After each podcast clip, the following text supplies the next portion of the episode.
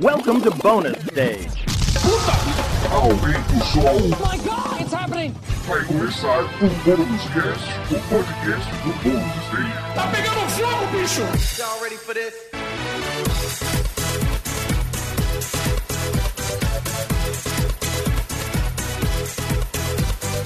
Olá a todos, sejam muito bem-vindos a mais uma edição do Bônus Cast, o podcast do Bônus Stage sobre jogos, videogames e entretenimento eletrônico e cultura pop.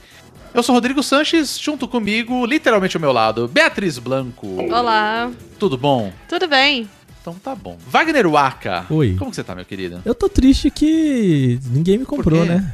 Ninguém me comprou. né? Tô aqui me Você sabe oferecendo o- por, por duas biribinhas e, e uma bala juquinha e. Ah, E aí ninguém É quer, né? certo. Você sabe que comprar. O, o bônus tá à venda, né? Alô, Microsoft, a gente tá à venda. É barato, mais barato que vocês imaginam, tá? A Bia Mas falou é- defina comprar e foi triste. Eu escorreu uma lágrima aqui. É, deu pra perceber. mas- Desculpa. A Bia não quer nem saber. Mas, essa edição hoje, eu vou falar que ela tá cara, porque nós estamos com um convidado especial aqui Louco. com a gente hoje. Bilhões. E aí é milhões e bilhões, bilhões. Guilherme Dias, boa noite, bom dia, boa tarde. Como Olá, tá? Bônus Stagers. É, queria dizer que realmente meu, meu cachê é muito caro. É, né? então. Foi feito um, um pix bem gordo para que eu tivesse aqui, então vou dar o meu melhor, dar os meus melhores comentários hoje para fazer valer a grana que vocês investiram. A gente teve que sacrificar o salário do Aka hoje. Salário bilionário do ar. Milionário do Aka. Foi o quê? Umas aqui. 10 vezes o meu salário? Com foi isso? certeza. O ano inteiro até. que você recebe, você perdeu já. Já era. 2022, no money, cara. É, a Magalu vai ter que te comprar. mano. O Magalu vai ter que te comprar, cara. É. Já É comprou, bem por aí. Não mudou nada. né? Que perigo, meus Ai, ai, ai. amigos, que perigo. Muito bem, Guilherme, muito obrigado. Mais uma vez você tá aqui com a gente, um prazer imenso estar recebendo você aqui com a gente. Apresente-se rapidamente aí pro pessoal que não, por um acaso não te conhece, né? O que eu Claro, muito claro. difícil, né? Não, é bem, é bem possível, é bem mais possível do que vocês imaginam. Meu nome é Guilherme Dias, eu trabalho como jornalista especializado em games, mais especificamente como apresentador, né? Barra produtor, barra roteirista, eu acabo cuidando da parte de vídeo é, onde eu trabalho hoje, que é no The Enemy. É, tem gente que talvez me conheça do último veículo onde eu trabalhei, né? Trabalhei com o pessoal do Vox, do Tecmundo, é, durante alguns anos também. E tô desde 2020 na, na Omelette Company, trabalhando no The Enemy, que é onde eu faço é, faço reviews, faço programas diários né, sobre notícias, o Ping, né, que também é um podcast, é, faço ah, vídeos de conteúdo e comentário e ensaios e enfim, tudo que tem a ver com conteúdo em vídeo sobre games eu tô ali fazendo e é basicamente isso que eu faço. Basicamente essa é a minha vida. Ou seja, um jornalista de games de verdade aqui com a gente hoje. Desculpa, Waka. Tem, que- Mas- tem que ter um. Não, Não tem que é ser de verdade também. né? Não tem que É, ser de não, verdade. É, alguém, tem, alguém tem que ser, caramba. Não tem jeito. Deus, Não, mas, não, mas, não, mas, gente, vocês vão, vão falar mal do Waka que perto de mim. O grande Waka, grande jornalista, não só de games, mas tecnologia, vasto repertório, propriedade intelectual da Magalu Company, entendeu? Aham. Verdade. O cara é. Não pode falar mal do Waka. O Waka, o Waka é um- é um exemplo para todos nós, ele é uma referência para todos nós. É nosso Vocês tesouro. parem com isso. Nosso. É, é, e vocês parem com isso, porque daqui a pouco vai ter gente fazendo NFT de mim aí, e eu não quero ter que lidar com isso, entendeu? Daqui a pouco não tá te Mas muito obrigado. Sabia disso, né? É. Vai ser mintado em algum momento, meu querido. Ah, não, ó, se Triste. for me mintar, me leva pra comer um sushizinho antes. É, né? Um Pô, vinhozinho antes, né? é, Alguma coisa de assim. Né? Coisas milionárias. É, o Aka rende muito, é isso aí. Muito bem, gente. No episódio de hoje a gente vai bater um papo sobre alguns acontecimentos que rolaram nessas últimas semanas. O quê? É. O que aconteceu? Eu não gerou, sabendo, assim, uma discussão. É, caso você está ouvindo ou assistindo o nosso podcast e você não está sabendo o que aconteceu no começo desse ano, agora em janeiro, a gente teve três situações, vamos falar assim, né? Uma delas que foi o que mais foi falado. Mas comecinho do ano rolou o seguinte: a, a Take-Two Interactive comprou a Zynga, que é a desenvolvedora por trás de jogos como Farmville? Falando certo, né? Uhum, sim, sim. Ok. É, é, a Zynga é Ah. muito forte em jogos mobile no geral. assim, Exato. aquele, cara, sabe aquele joguinho que Hum. você já jogou, provavelmente seus pais jogam, Ou você Ah, já, já teve no seu smartphone, aquele smartphone que você trocou e não baixou de novo? Provavelmente é da Zinga, entendeu? Exato. Pois é. E foi uma grana legal. Foram 12,7 bilhões de dólares, aproximadamente 72 bilhões de reais. E até então ela era a, a maior movimentação né, dentro da indústria de games. Muita gente não ligou, porque a gente tá falando da Zynga, que é uma, né, uma companhia aí que tá trabalhando com jogos mobile, não tem tanto apelo, muita gente joga, claro. Eu já queria é, aproveitar essa. Quando a gente tá falando da Zinga e trazer um negócio que a gente vai falar, eu acho que mais algumas vezes, né? Tá. Um ponto interessante da Zinga é que a Zinga é uma empresa do passado. O que, que eu quero dizer com isso? É, ela foi muito famosa com Farmville, que, vamos combinar, a gente jogou no, no Facebook, que também tá em decadência. Meados É. de 2010, isso. de Words with 2010. Friends, que era aquele. É tipo o Letreco, que tá voltando agora por causa do, do Wordle Ah, é aí e tudo Wordle, mais. né? Ele tinha aquele Words with, uh, with Friends, que era basicamente você pegar várias palavras, aquele joguinho que é você tem as letrinhas e você tem que formar todas as palavras de 4, 5, 6, 7 letras que, que aquele conjunto de letras podem, né, podem fornecer. Então, assim, era uma empresa que ali pra 2010, 2011, 2012 era muito forte. Então, assim, o que acontece com a Zinga? Hoje ela é uma empresa mais barata. Então, a gente vai repetir, eu acho que isso em alguns momentos da- das outras histórias, mas eu acho que queria pontuar isso. Mais barata sim, né? Porque É, quando a gente fala de jogo mobile, é porque a gente tá muito acostumado com os grandes lançamentos, né? Os AAA, com jogos que chamam a atenção, né? São, trazem tecnologia de ponta. Mas esse fenômeno, o fenômeno mobile, né, que vem assolando a gente nos últimos 15 anos, é aquela coisa. É um jogo muito barato de fazer, muito simples e bobo, mas que, sei lá, a empresa lança trocentos ao longo do ano e Hum. traz uma grana desgraçada.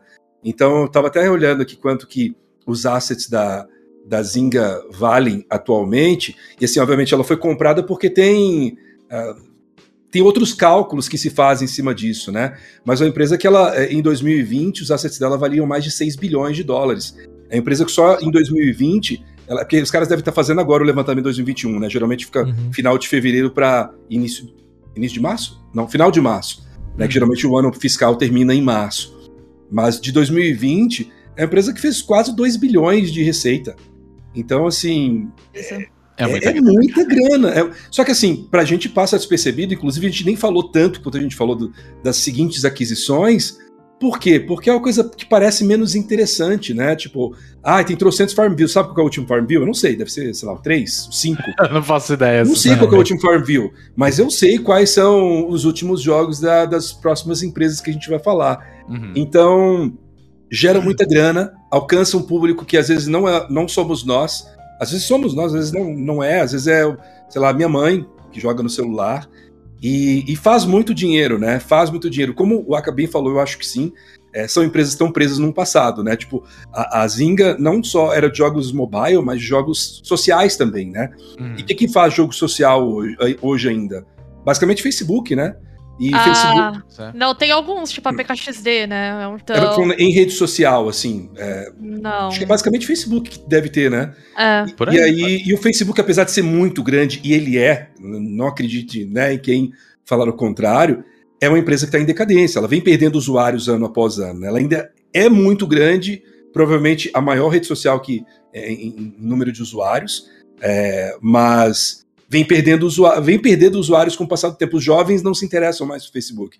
Eles querem saber de outras plataformas, como TikTok, como Twitter, né? Então, é, onde que a Zynga vai operar, tipo, com jogos sociais, que eram um dos principais braços dela?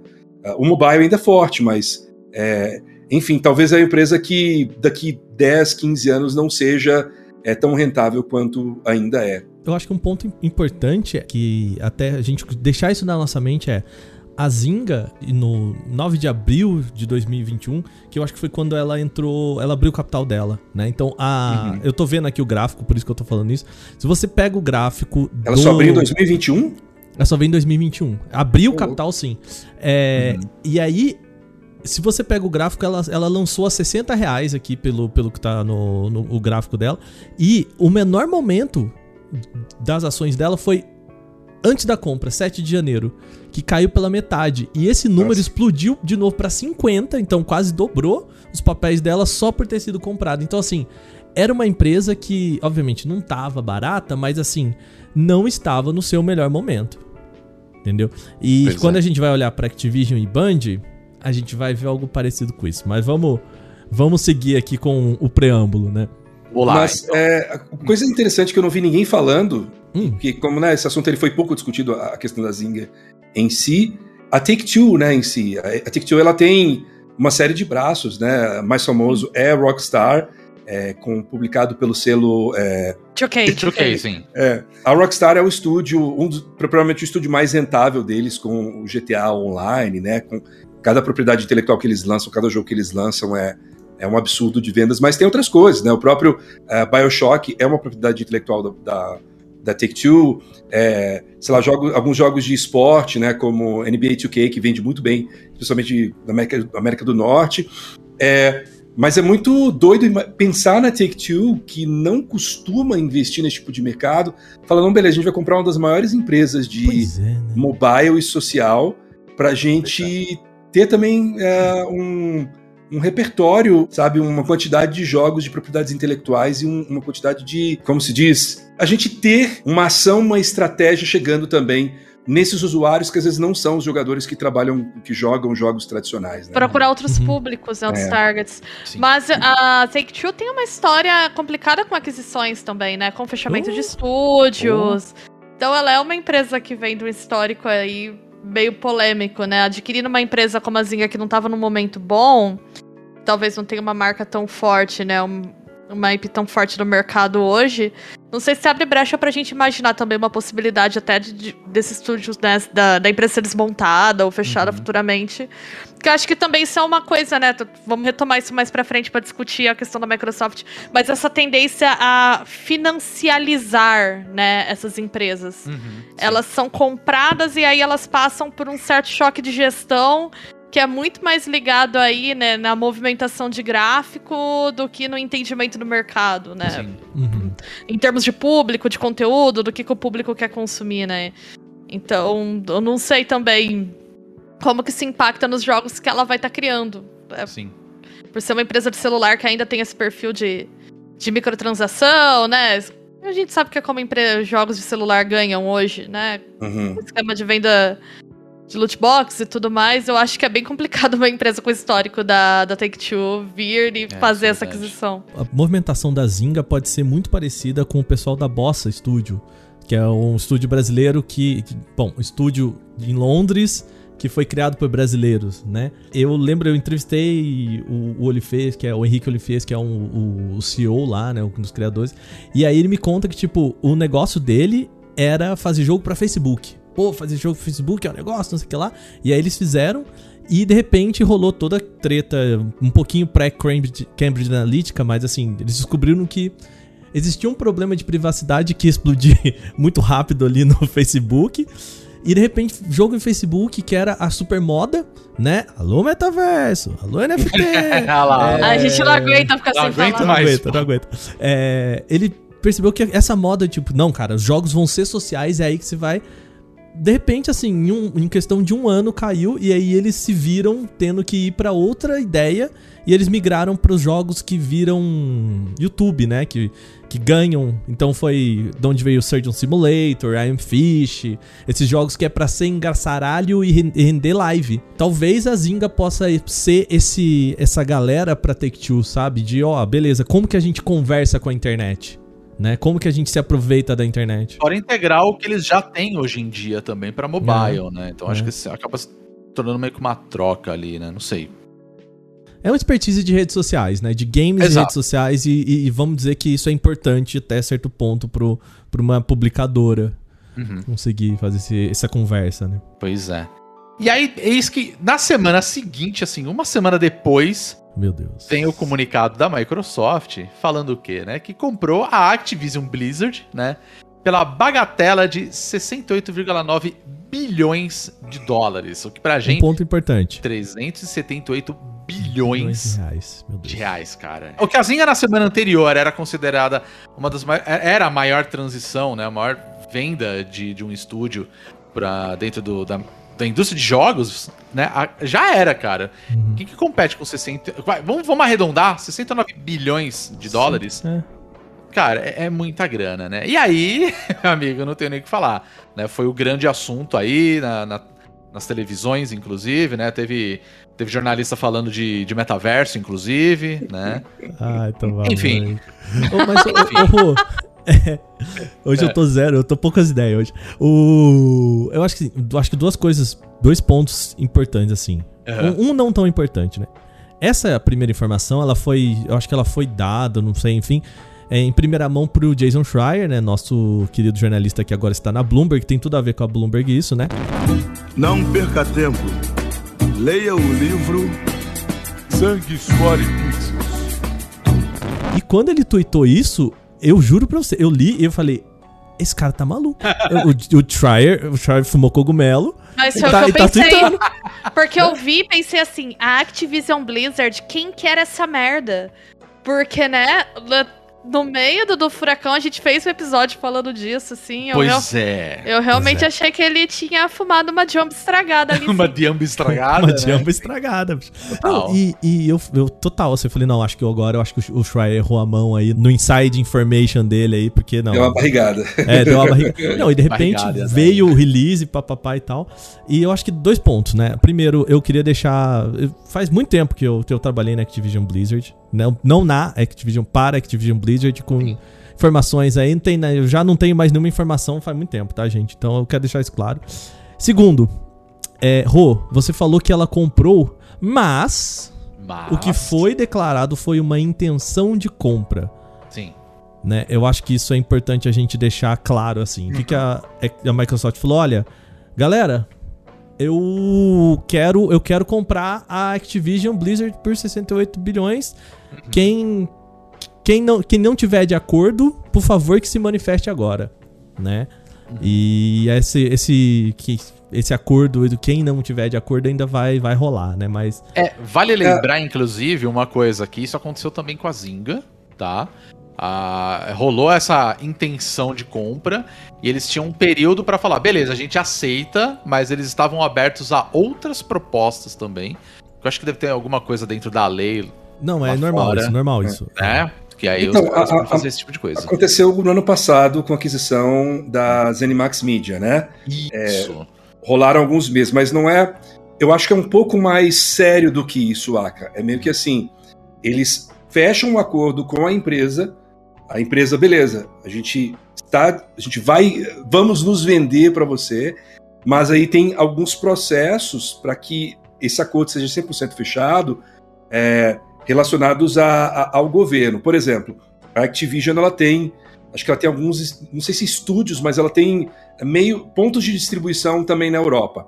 Então não é só o governo dos Estados Unidos, o governo europeu Uhum. também precisa é, liberar. E quando a gente fala de liberar, tem muito a ver com é, antitrust, né? Tipo, o governo precisa aceitar que aquilo não é monopólio, que aquilo não vai ser injusto com, com concorrentes né, do mercado. E eu não sei detalhes, mas aparentemente rolou na mesma semana, um pouco antes ou um pouco depois, foi um dia antes ou um dia depois, uma, uma mudança na lei dos Estados Unidos sobre isso, que foi aprovada. Hum. E aí eu lembro que quando surgiu, eu li isso meio que numa notinha à parte, assim, a gente não sabe o quanto que isso vai afetar, né? Se eles ah, finalizaram alguma parte do processo antes que blindaram eles disso, ou se ali já, já passa a valer a, a nova, a nova legislação, mas eles estão à mercê né, do, do governo. Eu li, eu li algumas, é, alguns especialistas de firmas de, de análise financeira especializada em entretenimento falando, e eu li alguns depoimentos até pra gente dar no ping, né, o podcast que a gente tem de notícias lá. Não vou trazer saber dados agora. Os caras falaram, olha, não tá 100% fechado.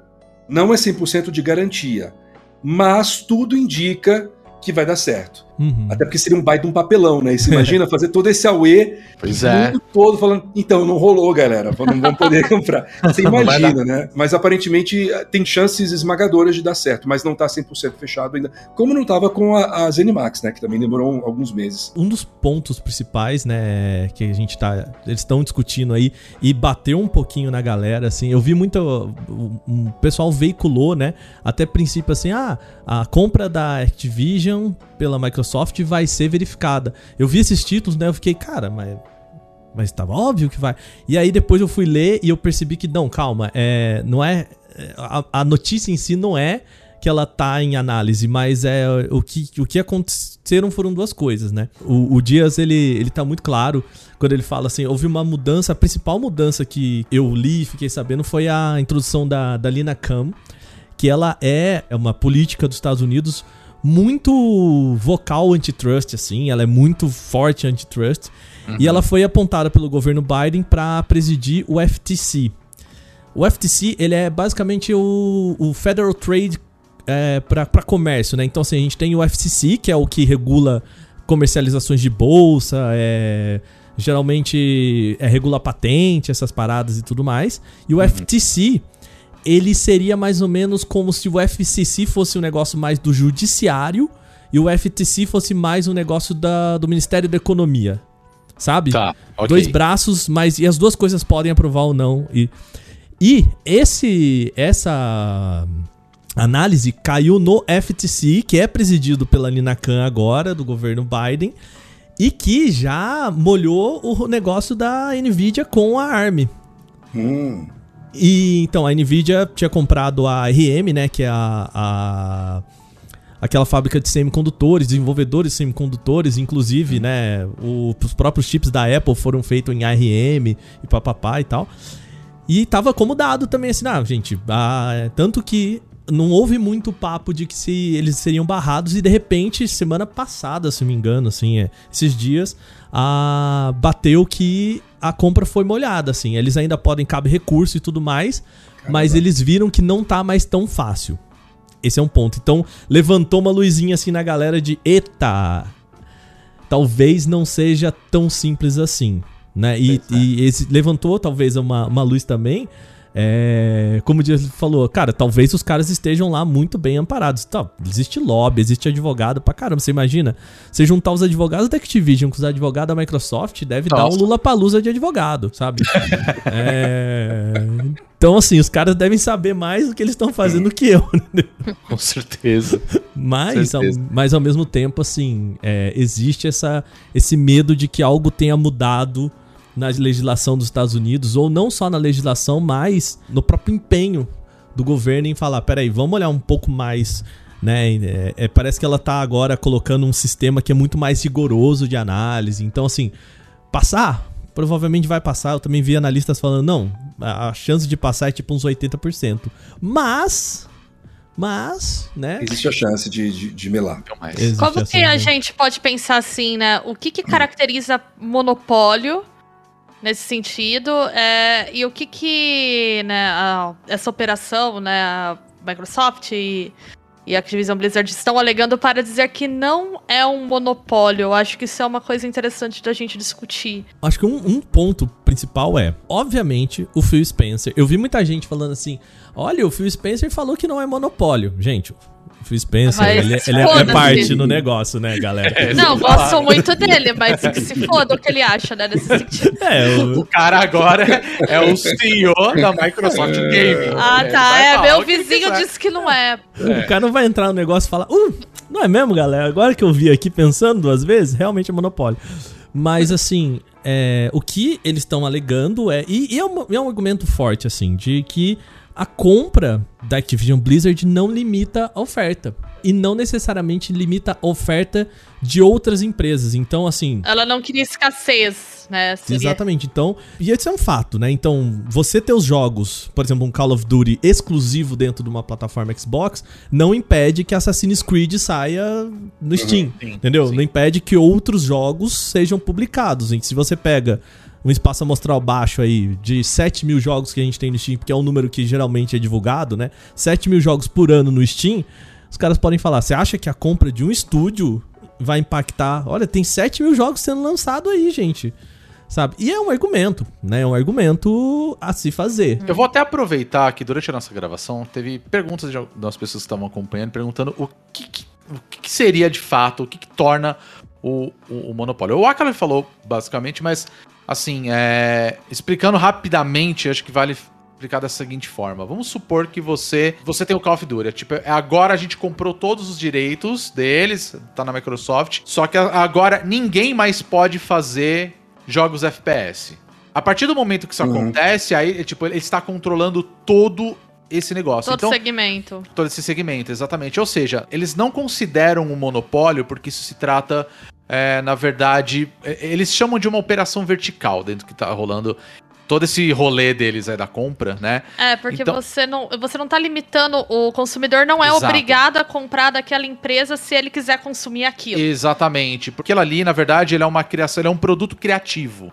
Entendeu? Então, assim, ele não tem uma, uma, concorrência direta. Então, assim, ele ainda está aberto para concorrência. Então, em tese, vamos supor que amanhã qualquer empresa pode fazer um jogo para bater de frente, vai, com Call of Duty, Uhum. seguindo o mesmo estilo de jogo, um FPS, né, um jogo de tiro e tudo mais. Então, assim, ele não limita que as pessoas possam criar outras coisas baseado nesse mesmo estilo. Então, Isso no entendimento do mercado, no né? entendimento do mercado. Mas, eu- mas eu confesso assim que a, a minha preocupação com o Microsoft e Activision ela é muito mais é, relacionada ao futuro do que a aquisição em si.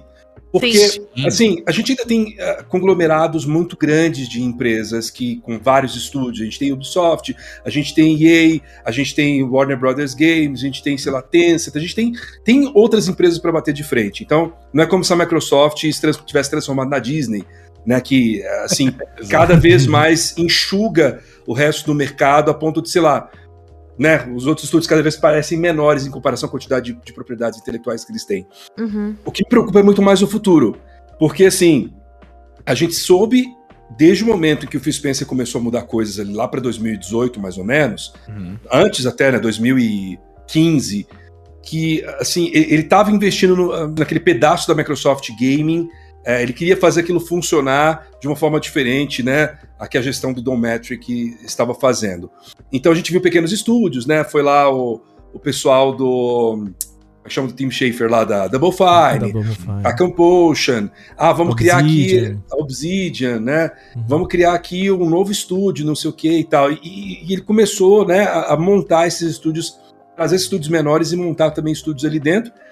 E depois veio a Bethesda, né, a ZeniMax. A ZeniMax com- trouxe uma porrada de estúdios, né? A Bethesda só ali dentro da ZeniMax são três, seis, oito estúdios. E um, um décimo do preço, né? 8, E um- 7 um décimo do Verdade. preço. Eu acho que chocou bastante a gente né, no ano passado, mas acho que choca muito mais, em primeiro lugar, porque a Activision ela sempre pareceu um estúdio inatingível. A Activ- Activision Uhum. é o primeiro estúdio eh, third party da história dos Pois games, é. né? Pois Ele- é. Pois é. Ela, ela é a empresa mais tradicional nesse segmento. Ela é a empresa que tem algumas das propriedades intelectuais mais valiosas do mercado. COD. Olha lá os jogos, as franquias mais vendidas do mundo, o COD está lá no, no top 5. E, e toda vez, o COD de 2000 e o Modern Warfare de 2019, é, é, eu não olhei o de 2000 como ficou o de 2020, provavelmente não, não, não bateu, mas o, o- qual que foi o reboot? Foi 2019 ou foi 2020? O Modern Warfare O reboot? Modern Warfare foi em foi- 2019. Foi 2019. 2020. Ih, é- nossa, agora veio na minha cabeça. Agora eu acho que é 2020. É acho que... muito Call of Duty. Mas- é, mas o- muito, é muito O, o reboot do COD Modern Warfare, ele bateu todos os recordes dos CODs que a gente vive falando. Ah, não, porque o COD isso, COD aquilo, não sei o quê. Ele bateu todo, ele já tinha se tornado mais vendido naquele, naquele momento. Então, assim, são números cada vez mais, mais é, escandalosos, né? mais, mais obscenos, né?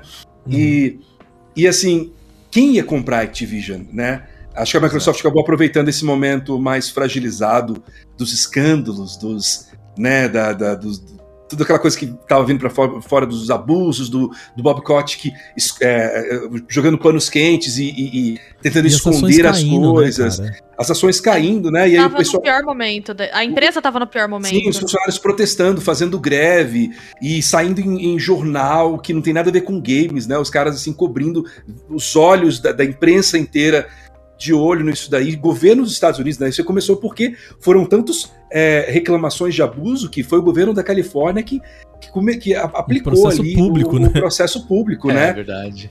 Então, assim, um escândalo absurdo. A Microsoft aproveitou esse momento por queremos investir, né? é, é, acho que tem também a questão do meta- da porra do metaverso. Assim, é porque rolou essa coisa, né, da, da imprensa tradicional notificar, eh, noticiar como se fosse uma coisa do metaverso. Uhum. Acontece que a Microsoft, não o Xbox, a Microsoft, Microsoft mesmo, o Satya Nadella, CEO da Microsoft, ele emitiu um comunicado de imprensa em que ele mencionou a porra do metaverso. Uhum. Mas assim, buzzword, né? A Buzzword. É, pra chamar Aquele atenção. É o pega foi- trouxa. Aquele release foi escrito pra acionista, né? Exatamente. Qual que é a palavra do momento? O que, que tá dando dinheiro? O que estão falando tecno... me- metaverso? Ah, não, porque também gaming, né? Metaverso. A gente sabe, a gente está acompanhando o que a Microsoft tem fazendo, que não é esse o foco. O foco é aumentar repertório Game Pass. O foco é fazer o Game Pass crescer cada vez mais. Bateu, o Game Pass bateu uma marca nova agora, semana passada, retrasada.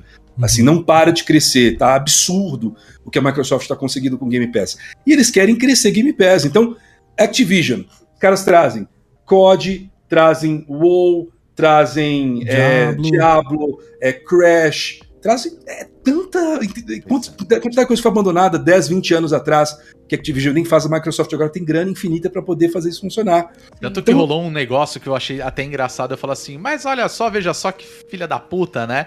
Quando falar, ó, agora estão comprando, o Bob Cott falou assim, ó, eu adoraria Guitar Hero voltar. Eu falei assim, não sei se até agora por que então, arrombado? Tava lá parado, todo mundo pedindo e olha, agora ele quer rolar, né? E a É gente, impressionante. e a Mas gente é. tá no, num. Desculpa, Bia, a gente tá num momento de. de- ainda em negociação, né? Então, até fechar, em que tanto o Bob Cott quanto o Phil Spencer, eles não podem falar nada. Nada no É. sentido assim. Então, por exemplo, o Phil Spencer, ele, por mais que eu acredito, eu não acredito que esse seja o sentimento dele, o Phil Spencer não podia chegar e falar: então, a gente vai tirar aquele arrombado de lá que é o Bob Kotick, porque senão as ações da empresa que ele está comprando Uhum. iriam Sim. cair. Então ele não pode chegar e falar, gente, então. é, sabe o Ronaldinho comprando o Cruzeiro? Então a gente viu aqui, galera. Hum, não, compramos, errado. Hum, deu merda. bem a gente, agora que a gente tá vendo de perto, puta que cagada a gente fez. Ele não pode, ele não tem essa opção mais. Né, porque ele já negociou e agora a, a própria, né, o, o- âmbito de, de negociação provavelmente é, você tem aquisição e você tem o, o tempo de você comprar e, e, e beleza, vai ser, né, a gente vai analisar se realmente esse negócio é um negócio saudável. E então o Bob Kotick ficar lá faz sentido para acionistas, né? Então vamos, a gente precisa manter um pouquinho a empresa como está para que Será que mesmo depois dos escândalos, Waka, será que ainda faz sentido para os acionistas? é, não, eu não, não, não, não. Eu, eu não acho. Eu acho que o Bob Cott vai cair. Mas assim, eu tô falando até passar o bastão. É. Pra manter essa, sabe, Ah, essa- o- sim, o que o sim. mercado quer, do tipo, vamos fingir que ainda, sabe, ainda não, tá Dá a tudo impressão certo. que a casa, a casa tá sem ninguém para mandar lá, né? Tá sem, tá Exato, sem responsável cuidando. Mas. Porque eu Desculpa, senti, muita, eu senti muita gente falando assim, nossa, mas eu queria já que, que botasse o pescoço do Bob Kotick. Eu falei assim, gente, calma, porque assim, também... é, esse é o momento de. Eles não podem falar muita coisa, né? Então, até o Exato. mesmo o, o Call of Duty vai ser ou não exclusivo. Se o cara mete amanhã e fala assim, ah, não, vai ser exclusivo. Cara, 40% da base instalada de Call of Duty é PlayStation. O que vai acontecer com as ações? O, o, o é. Spencer sabe disso, né? Então ele tem que ficar, ah, não, a gente acha, a gente pensa, a vontade é essa, a gente gostaria de, quem sabe, vamos marcar, sabe? Desculpa, Bia, vai, vai lá. Comentar que a minha preocupação vai no, no sentido do que o Guilherme tava colocando, que é o seguinte: é, parece tudo muito centrado na figura do Phil Spencer, né? Sim. Toda vez que alguém chega e fala assim, ah, não, mas o Phil Spencer, é, ele apoia os pequenos estúdios. Sim, ele apoia. Ele é um cara dos games, né? Ele não é um cara do mercado. Ele é um cara da indústria, ele gosta da indústria. A gente tem jogos tipo, tipo Psychonauts 2 que a gente sabe que foi financiado e foi tornado possível, né? Em parte por conta do- da- de investimentos pós aí compra da Microsoft. A gente entende que ele é uma figura interessante nesse sentido. Só que ele não vai ficar na empresa para sempre, né? Isso também é uma outra coisa que a gente pode considerar. E geralmente o modus operandi né, dessas op- operações, de, principalmente da indústria do entretenimento, é As empresas vão comprando, vão inchando ali, chega uma hora que a- os criativos saem e entram os negócios, né? Então pode ser que o Game Pass tá nesse momento de expansão feliz, com vários independentes, e chega um momento que esse modelo também acaba se esgotando ou acaba assumindo uma outra postura e a gente não vê mais, né? Esse, e aí os, os pequenos estúdios acabam tendo uma entrada no mercado muito mais difícil. É, por conta de questões de gatekeeping mesmo, né? Como que você aparece numa plataforma que é quase que totalmente monopolizada por uma grande empresa, né? E outra coisa que eu penso também é no modelo assim mais próximo do da Amazon, né? Vou falar um pouco do mercado editorial que eu acho que dá pra fazer um paralelo. A Amazon não tem monopólio do mercado editorial no Brasil. Mas um monte de livraria fechou desde que a Amazon chegou, porque ela derruba os preços e vende livro muito barato. A estratégia é pra quebrar mercado mesmo. Né? Você entra, você entra muito agressivo, com prejuízo muitas vezes, mas você conquista né, aquela fatia ali. Na hora que todo mundo caiu fora, você tá ali. E não era um monopólio tecnicamente. Eu posso abrir uma livraria e concorrer com a Amazon. Se eu vou conseguir fazer isso, né, é uma outra questão. Eu não fico pensando também se isso não é um perigo, né, em relação. Quando a gente pensa em monopólio pro consumidor agora, né? no- agora o Game Pass tá super legal, mas se só tiver o Game Pass e É. não for mais o Phil Spencer e associados controlando o Game Pass, eu vou ter tantas opções futuramente. É bem isso. A minha, a única parte que eu me sinto um pouco otimista, e talvez eu não sei se tenho pensado muito se é otimismo, é, se é ingenuidade da minha parte, mas eu acredito que a Microsoft concluindo essa aquisição e tendo acesso a fazer toda uma reestruturação na parte é, da- da liderança da Activision, na parte de cultura da Activision, eu acredito que eles vão fazer um trabalho infinitamente melhor, porque a Microsoft é uma empresa muito idônea, né? uma empresa que está no mercado há muito tempo. E ah, eu não conheço lá dentro, nunca trabalhei na Microsoft, mas ah, é uma empresa que, por trabalhar em tantas áreas diferentes, né? em, em tecnologia, em inovação, ah, eu imagino que, até por uma questão de PR, eles devem ser muito cuidadosos. Eles não chegaram onde eles estão hoje, eh, trabalhando de forma irresponsável nas práticas de, de trabalho, né? Claro que ainda é uma empresa multibilionária, então a gente sempre fica com o pé atrás, mas eu sou muito otimista em relação a Microsoft chegar na, na Activision Blizzard e mudar a cultura de lá e, e mudar ah, pessoas-chave que estão ah, causando esse problema que ainda permaneceram na empresa e falar, olha, até, nem que seja por uma questão de PR, nós vamos melhorar tudo isso aqui, nós vamos limpar a casa, nós vamos fazer Uhum. isso aqui funcionar da forma certa como deve ser. É, aí eu não sei como é que fica a parte, por exemplo, dos sindicatos que estavam começando a se formar lá no pessoal da Raven, que é um estúdio da Activision, estava tentando bolar, ah, começar um sindicato lá. A, a gestão atual estava tentando sufocar isso daí recentemente. É, eu não consigo ver a Microsoft, empresa multibilionária, né? Tipo, ah, que legal, vocês estão formando um sindicato. Por outro lado, também acredito que é uma empresa que é, teria, implantaria práticas muito melhores ah, internamente, né? Ah, em como ah, no, no trato de seus funcionários, talvez na parte, na parte de crunch, né? Na, na parte de, de assim de boas práticas mesmo, de, de, de direitos é, básicos e mínimos que se espera ali dentro. É, e, e Exato. essas empresas de tecnologia do Vale do Silício, assim, por mais que elas tenham os problemas, assim, Google, Microsoft, Apple, é, elas têm uma, uma política de liberdade do, da pessoa que trabalha com ela. Então, assim, a gente viu, por exemplo, o Satya Nadella, o, o Sundar Pichai, né, que é o CEO da, do Google, receber é, carta aberta dos funcionários para não fazer A ou não fazer B. E assim, a, a gente viu, por exemplo, no Google algumas pessoas rodaram, mas assim, existe ainda um. Até um certo nível, a gente tá disposto a, a conversar. Existe uma liberdade maior do que provavelmente o que a Activision propõe. Mas É, eu vou assim, fazer uma ressalva aqui, se me permite, né? Claro, claro, o claro. Google recentemente demitiu uma Demitiu uma pesquisadora galera, é. que tava para publicar um estudo, um paper que era crítico a práticas da empresa, né? Então, Uhum. Não é bem assim também essa alegria toda, né? Não, não é. É. Mas eu, eu acho que o meu ponto, Bia, é que eu acho que na Activision a- ela não chegaria nem a mandar carta. Entende o meu ponto, assim? Ah, tá. Assim, Entendeu? eu confio mais nos É. neo-hip e yuppie do Vale do Silício da ideologia californiana do que na galera da no- indústria de Ah, games. sem dúvidas. que a gente sabe que tá presa no chauvinismo dos anos 70, assim, né? Lo- Longe Então- de defender Google aqui, hein? É. Não, Não, não, longe, Eu- eu tô né? É, é aquela coisa assim, sempre dá pra piorar, mas também tomar cuidado, né, que é, é, é um capitalismo que come orgânicos de garfo e faca, mas É. ainda é um capitalismo, sabe? É, vocês estão falando da questão da demissão. Eu sei que assim, saiu na, na agência de notícias, né, na, na Reuters, um dia antes até do anúncio da, dessa compra bilionária da Microsoft. E tinham rolado algumas demissões já dentro da Activision Blizzard. E aí acho que fica essa dúvida, né? Se eram pessoas ligadas a essa questão de, de trazer uma, uma situação melhor dentro da empresa.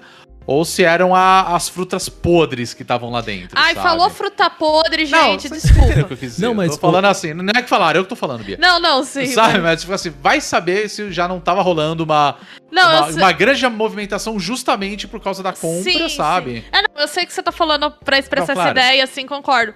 Mas eu acho que aí também cria um problema também de você ver como se fosse um problema de algumas pessoas e não um problema sistêmico. Uhum, Não, não, sim.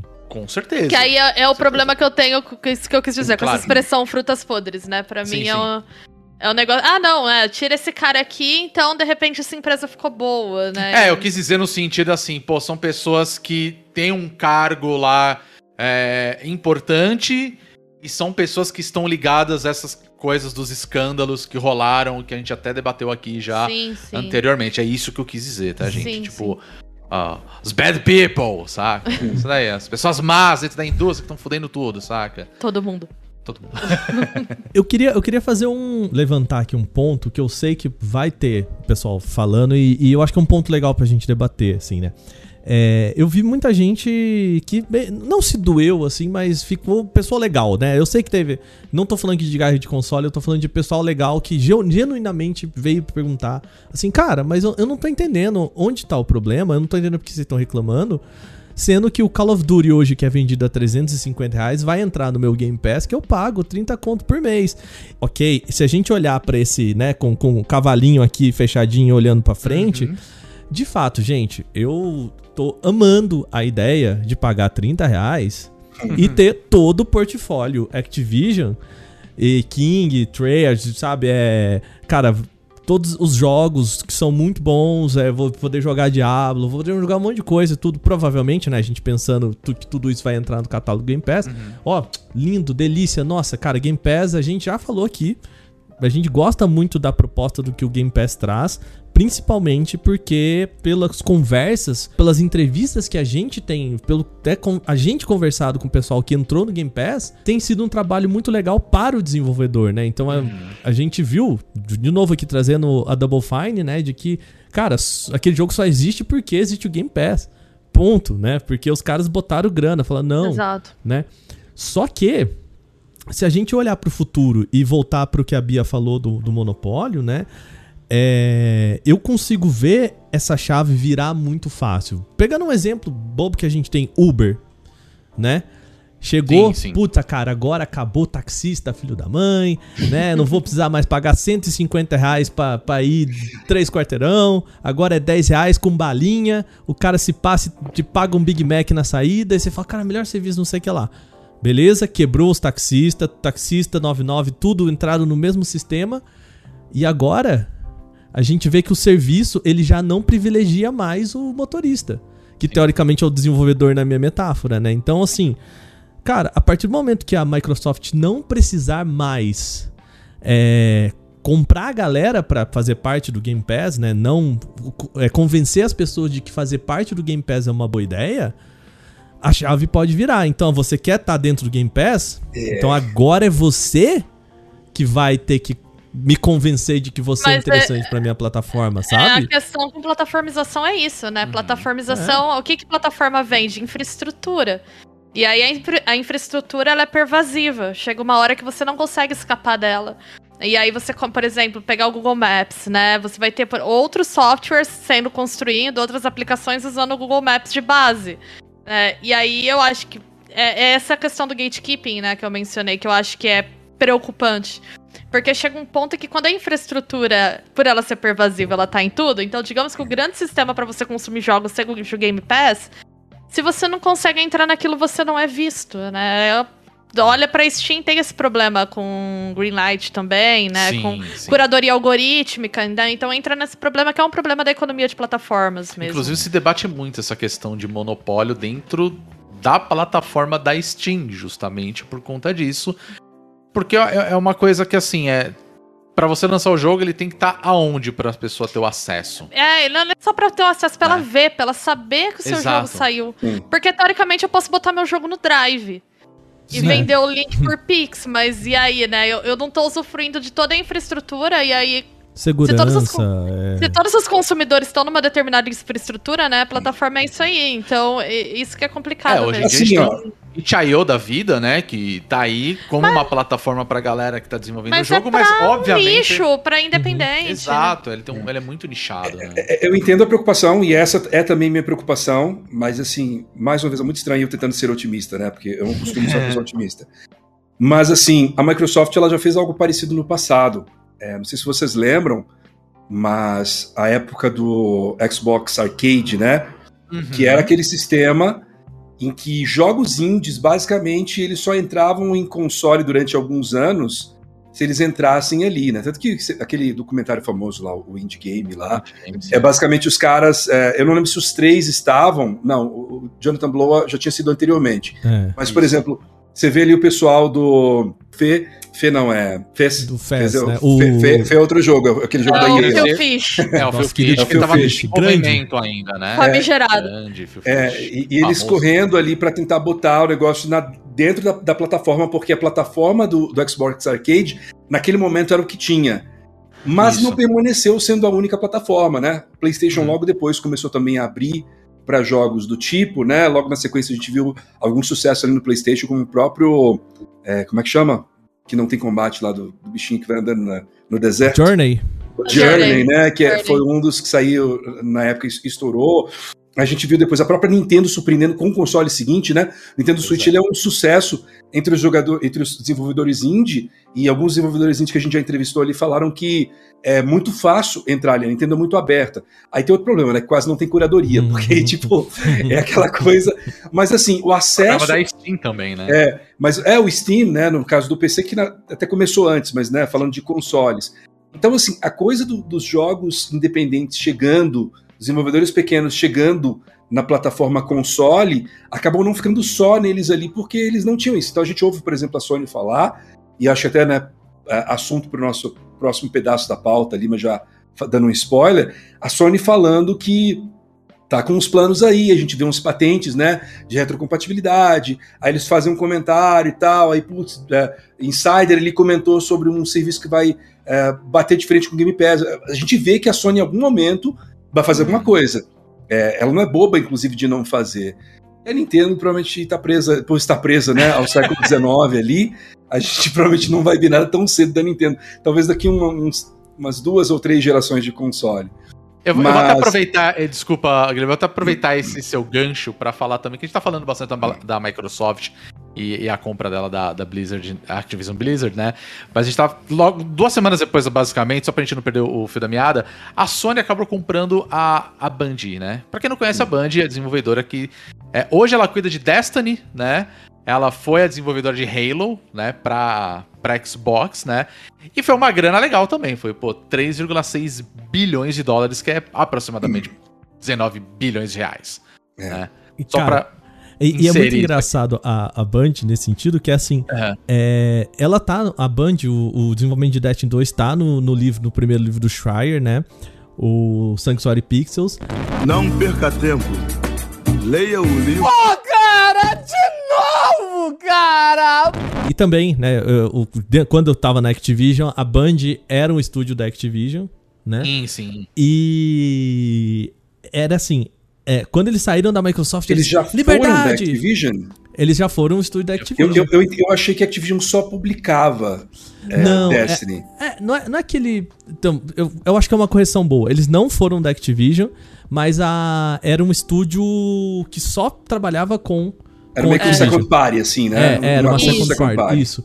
Porque a hora que eles saíram, né, que eles tiraram Destiny da Activision, porque Destiny teoricamente era da Activision, né? Então, se eles só faziam Destiny, né?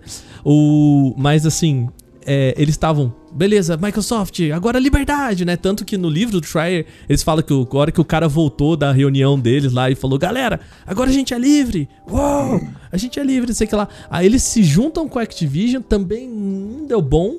E agora eles são comprados pela Sony, assim, é um estúdio muito. Tudo bem que Refém, toda né? cabeça da Band, essa galera que levantou o braço, nem tá mais lá, né? Mas assim, Mas, ó. é, é o que eu- curioso, né? O que eu sei sobre a Band, até pra contextualizar a galera que talvez não conheça um pouco da- do histórico da Band. Eu conheço alguma coisa porque eu sou muito fã de Halo, né? Então eu me tornei muito fã da Band quando eu conheci Halo, acho que em 2007, 2006, por aí. É, e eles eram um estúdio muito criativo, cheio de caras, muito focado em a gente precisa fazer a coisa mais divertida do mundo, e se a gente não fizer, não vale. Só que eles quebraram a cabeça pra caramba. O, desenvolvimento de Halo 1 e especialmente de Halo 2 foi muito difícil, muito conturbado. No Halo 3 foi uma coisa um pouco mais tranquila, mas é porque o Halo 3 era para ser parte do Halo 2, acabou né, virando um jogo à parte. E eles meio que cansados daquele marasmo, putz, a gente não quer mais fazer Halo, a gente só faz Halo. É, porque eles têm outras franquias antes, né, da, ép- da época pré-Microsoft. A Microsoft não era dona 100% da Band, ela tinha, tipo, um monte de ação, e ela, tipo, era meio que sócia majoritária, então, tipo, ela era dona da Band, mas não é como se a Band fosse 100% dela. E aí a Band, ó, estamos cansados de fazer Halo, queremos fazer outra coisa. E eles negociaram com a Microsoft e a Microsoft topou desde que eles fizessem mais alguns Halo, né? Que aí entra o ODST, o Reach e mais alguma coisa de Halo que eles fizeram durante esse processo. E beleza, eles saíram para fazer o Destiny, né? E é um estúdio que é como é que eu posso dizer? Eles os caras que estavam lá dentro naquela época, que der- deram um grito de liberdade, a grande maioria não tá mais lá. Né? Inclusive o Joseph Staten, que era uma das grandes mentes criativas, tá agora com a 343, né? Foi lá para Uhum. fazer o, o, o Halo Infinite. E, e é uns caras que, assim, você fica um pouco de pena, porque eles. O que eles fizeram, eles fizeram tão bem. Eu tenho muitos problemas com Destiny, especialmente na parte de, do, do modelo de negócios de Destiny. Mas é um jogo que você joga. Não tem como você falar que não é gostoso de atirar, nego- que é- não é gostoso de movimentar. Então, tem uns caras muito apaixonados, querem fazer o negócio direito. E aí é bem isso que você falou, né? Eles passam por esse processo com a Microsoft, esgotados, querendo fazer algo diferente, vão para Activision e a gente não sabe detalhes, né? Mas como você bem disse, né? Não deu certo lá. Eles iam fazer Destiny cerca de 10 anos, acho que o contrato deles era de 10 anos, né? Com a, com a Activision na época eles tinham falado, então foi 2014, ah, era para durar até 2024, eles saíram bem antes, acho que 2018, eles saíram de lá, uma coisa assim. E, e agora eles se veem comprados pela Sony. E comprados pela Sony sob, em circunstâncias muito esquisitas. Uhum. Porque a Sony não comprou eles assim, olha, vamos comprar vocês para ser mais um estúdio nosso, quer fazer aqui Destiny exclusivo pra gente, outras franquias, sei lá o quê. A Sony foi muito clara, inclusive em um comunicado, uma entrevista, na verdade, que saiu do Jim Ryan logo depois, de que assim, nós queremos a Band não para fazer franquias exclusivas pra gente, a gente quer a expertise deles em jogos como serviço, em é, jogos, live apoio, games, oi, né? oi, oi. E eles falaram tanto que, tipo, pelo menos no momento, Destiny não vai ser exclusivo. Acho que nem poderia ser, né? Porque Destiny deve ter um monte de contrato aí com as próximas expansões com é, multiplataforma, né? No caso, Steam e, e- e Xbox. Mas a coisa que mais surpreende é isso. E aí acontece, logo dois ou três dias depois, eu não lembro se foi oficial ou se foi. Acho que foi Jason Schreier, né? Que não dá barrigada como a gente, né? Sabe que não dá. exato. Então quando ele fala, você sabe que a fonte é muito quente. Leia o livro. Tira o moleque desse grupo agora! acho que veio da do reportagem da Jason Schreier que a, a Sony pretende lançar até 2025, 2026, 10 jogos ah, como serviço, até 2025 ou 2026. E aí você pega lá os, os jogos que a gente já sabe, né? Tem um- uma coisa no universo de The Last of Us, que vai ser um multiplayer. Talvez o, o Gran Turismo 7 utilize o mesmo formato do Gran Turismo Sport, que recebeu Possível. atualizações durante muito tempo, mas você fica, caramba, os caras vão lançar tudo isso. E por que que eles foram nos caras de Destiny para fazer isso? Porque a Band, com todas as críticas, né, que eu pessoalmente tenho ao modelo de negócio da Band, mas que deu muita grana para eles, né? Inclusive fez a empresa crescer pra caramba é, no mercado por causa desse modelo de negócios. Eles são os caras que eles, eles foram praticamente os únicos que descobriram como trazer o modelo de Game as a Service que já existia no PC, desde o final dos anos 90, né? A Blizzard já ali com o WoW no início dos anos 2000, é, a porrada de jogos fazendo. O MMO já era, né, muito tempo um, um live service. Mas eles foram os primeiros caras a fazerem isso no console e fazer funcionar pra caramba nesse misto de game tradicional, tipo, a gente lança um game que você vai lá e compra ele por 60 dólares, e aí você vai ter expansões que, eh, assim, a fanbase vai comprar essas expansões. E Então, ninguém isso conseguiu pra- replicar ainda isso, né? Ninguém. Pois é. EA tentou com Anthem, com, é, com Star Wars, aí o Activision tentou com The Division 1 e 2, não deu certo, né, como eles queriam. E a Band foi basicamente o único estúdio que conseguiu fazer isso, está fazendo isso até hoje, desde 2014. É, Oito anos fazendo isso. É. Então a Sony é muito esperta, porque o que, que a Sony faz desde, sei lá, PlayStation 3, né? Desde que o online virou regra. Ela faz um jogo é, su- super elaborado, AAA, cinematográfico, experiência, né? Que às vezes é, é em primeira pessoa, às vezes é sobre o ombro, mas geralmente tem pai triste, tem é, né, umas cenas muito emocionantes, assim. É um modelinho da Sony que funciona muito bem e que eu não Pois vou é. falar mal, porque eu gosto bastante. Ah, consumo todos esses jogos, gosto muito. Ah, mas ah, tudo que ela tentou online não deu certo. Todas as tentativas dela nos últimos tempos, a geração do PlayStation 4 especialmente, foi quando começou, a coisa começou a crescer, não deu certo. Ah, quem lembra aí do daquele do. ah, como é que chama o cara do criador do God of War lá, que hoje é um barbudo que fala um monte de maluquice no Twitter? O O- Cory Barlog? Não, o criador mesmo Ah, do God of. War. Ah, esqueci o nome dele agora. Quase Me pegou. Mas enfim, É, ele, fez, ele fez aquele jogo Drawn to Death. Quem lembra disso daí? Nossa! Que eles queriam. Era um jogo gratuito, tipo, naquela época, nossa, um jogo gratuito feito por um cara que fez uma franquia grande no PlayStation, que vai ser atualizado, não sei o que e tal. O jogo flopou, nunca mais ouviu falar. Verdade. Depois disso, ela tentou fazer outras coisas, né? Recentemente a gente teve o. Agora no início do PlayStation 5, o Destruction All Stars também, que, Sim, tipo, cara, saiu, Jogaram morreu. uma ninguém- grana. Nossa, Nossa, uma ninguém grana. ouviu falar. Ninguém Então, assim, ligou. A Sony tentou fazer isso ao longo dos últimos tempos e não deu certo. E a Microsoft nadando de braçada. Microsoft, né, que não dava dando certo lá com os jogos AAA no formato single player, agora tem espaço para fazer isso com a Bethesda, né, com a Activision chegando para ela. E agora pode fazer as duas coisas. E a Sony não tá dormindo em serviço. Foi lá e foi atrás do pessoal da Band. Pois E é. eu acho que o, o grande jogo multiplayer que dava dinheiro, provavelmente, pra Sony é Call of Duty, né? É, assim, eu não vou dizer que isso é uma. É, eu não vou dizer que isso é uma resposta, tá, gente? Eu acho que até meio. É meio bobo a gente dizer que Não a compra da Band é, é uma resposta pra. é, talvez é, eles estivessem falando assim, não, beleza, vamos. É, tivesse um PR assim, vamos anunciar isso em março e adiantar um pouco. Eu acho que isso é possível, Sim. tá? É, ah, vamos, vamos mudar o, o nosso esquema de. o nosso cronograma de comunicação. E mas a- o acordo já estava fechado, sabe? Porque, gente, não, você não negocia É. Não, é, desse saiu, saiu tamanho. informação, alguém, algum insider grande tinha comunicado que Uhum. eles já estavam há seis meses fazendo essa negociação É. com o pessoal da Band. É, inclusive, acho que teve rumor disso no ano passado. Acho que eu cobri rumor disso. Eu não, não lembro se era a Sony, mas que, tipo, olha, estão sondando para comprar a Band. Eu lembro de ter noticiado isso no ano passado. É, e a Sony, assim, ela adquiriu estúdios antes da Band, ela adquiriu a Band e o Jim Ryan falou: nós vamos adquirir mais. Lembrando que no ano passado, só no ano passado, ela adquiriu a Housemark, né, que já tinham feito outros jogos com eles, inclusive o Returnal, que saiu pro PlayStation 5, tinha feito aquele outro lá do PlayStation 3, que também é Bullet Hell lá, não lembro agora o nome, tô péssimo com os nomes hoje. Uhum. Tinha adquirido o pessoal da Bluepoint, que também já fazia um tempo que estava fazendo só coisa com eles, que é um estúdio especializado em remasterização, né? Que fizeram também o remake do, do Demon Souls. né, fizeram Uncharted, né? Antes disso tinham feito multiplataforma Metal Gear Solid HD.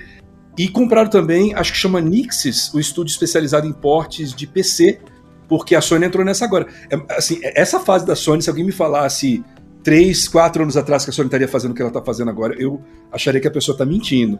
Porque, além de tudo, né, investindo em jogo como serviço, também mandando as principais franquias dela para o PC numa movimentação extremamente inteligente, que é nós exaurimos ao máximo todo o público desse jogo no console.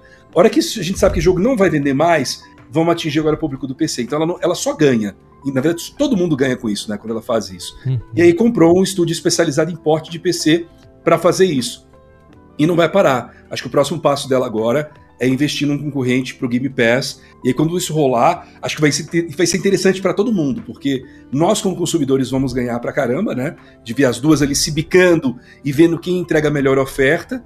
É, acho que pode também gerar uma pequena pressão na Nintendo para fazer o mínimo, né? E, Concorrência e entrar, é bom demais, bom demais. Entrar no século XXI, eu acho que todo mundo ganha. É, e, eu gosto de ver tanto a Microsoft é, investindo em jogos é, bem sucedidos, AAA single player, além dos multiplayers que ela já fazia muito bem desde que a Xbox Live existe, e ver a Sony também investindo, além dos AAA single player que ela faz muito bem, nos multiplayer, nos live services, né? Que tipo, é uma realidade, né? Eu não gosto muito, mas tem gente que adora e a gente pode coexistir com jogos diversos, né? Com é, certeza. Então acho que todo mundo ganha é, a partir do momento que todas elas tiverem um pouquinho disso e que outras é, fizerem também, né? Parte também desse ecossistema, porque nunca é bom que fique na mão só de uma ou duas. Sim. É, sem dúvidas. O, eu, eu tenho uma pergunta para fazer para vocês, é, hum. meio que abraçando tudo isso assim, né? É, lá no começo a gente até falou, ah, essas empresas elas estão em baixa, né? A Zynga, a gente falou, a, Activision, a própria Band, porque saiu um monte de gente e isso derrubou o preço mesmo, saiu um monte de talento, né? A empresa perdeu talento para uma companhia que está buscando comprar os talentos da empresa, né? É, isso provavelmente deve ter mudado as negociações entre as duas. Mas é, a minha pergunta é assim: é curioso que a gente tem esse, esse momento de compra tão grande ao mesmo tempo, sabe? É o que me parece, eu não sei se é porque aconteceu dois grandes eventos muito perto dos outros, mas por que agora? Né, o que está acontecendo agora, nesse momento, pra, pra gente ver essas duas coisas acontecendo, sabe? É, eu, eu me perguntei muito isso essa semana e eu não, não cheguei exatamente a uma resposta, sabe? É, eu ainda não consegui ver o, o, ponto de partida, porque como a gente disse, essas negociações elas não nasceram agora, né? Essa provavelmente é, é, é, esse plano delas, no mínimo, no mínimo, um ano com pandemia aí, um ano e meio, sabe?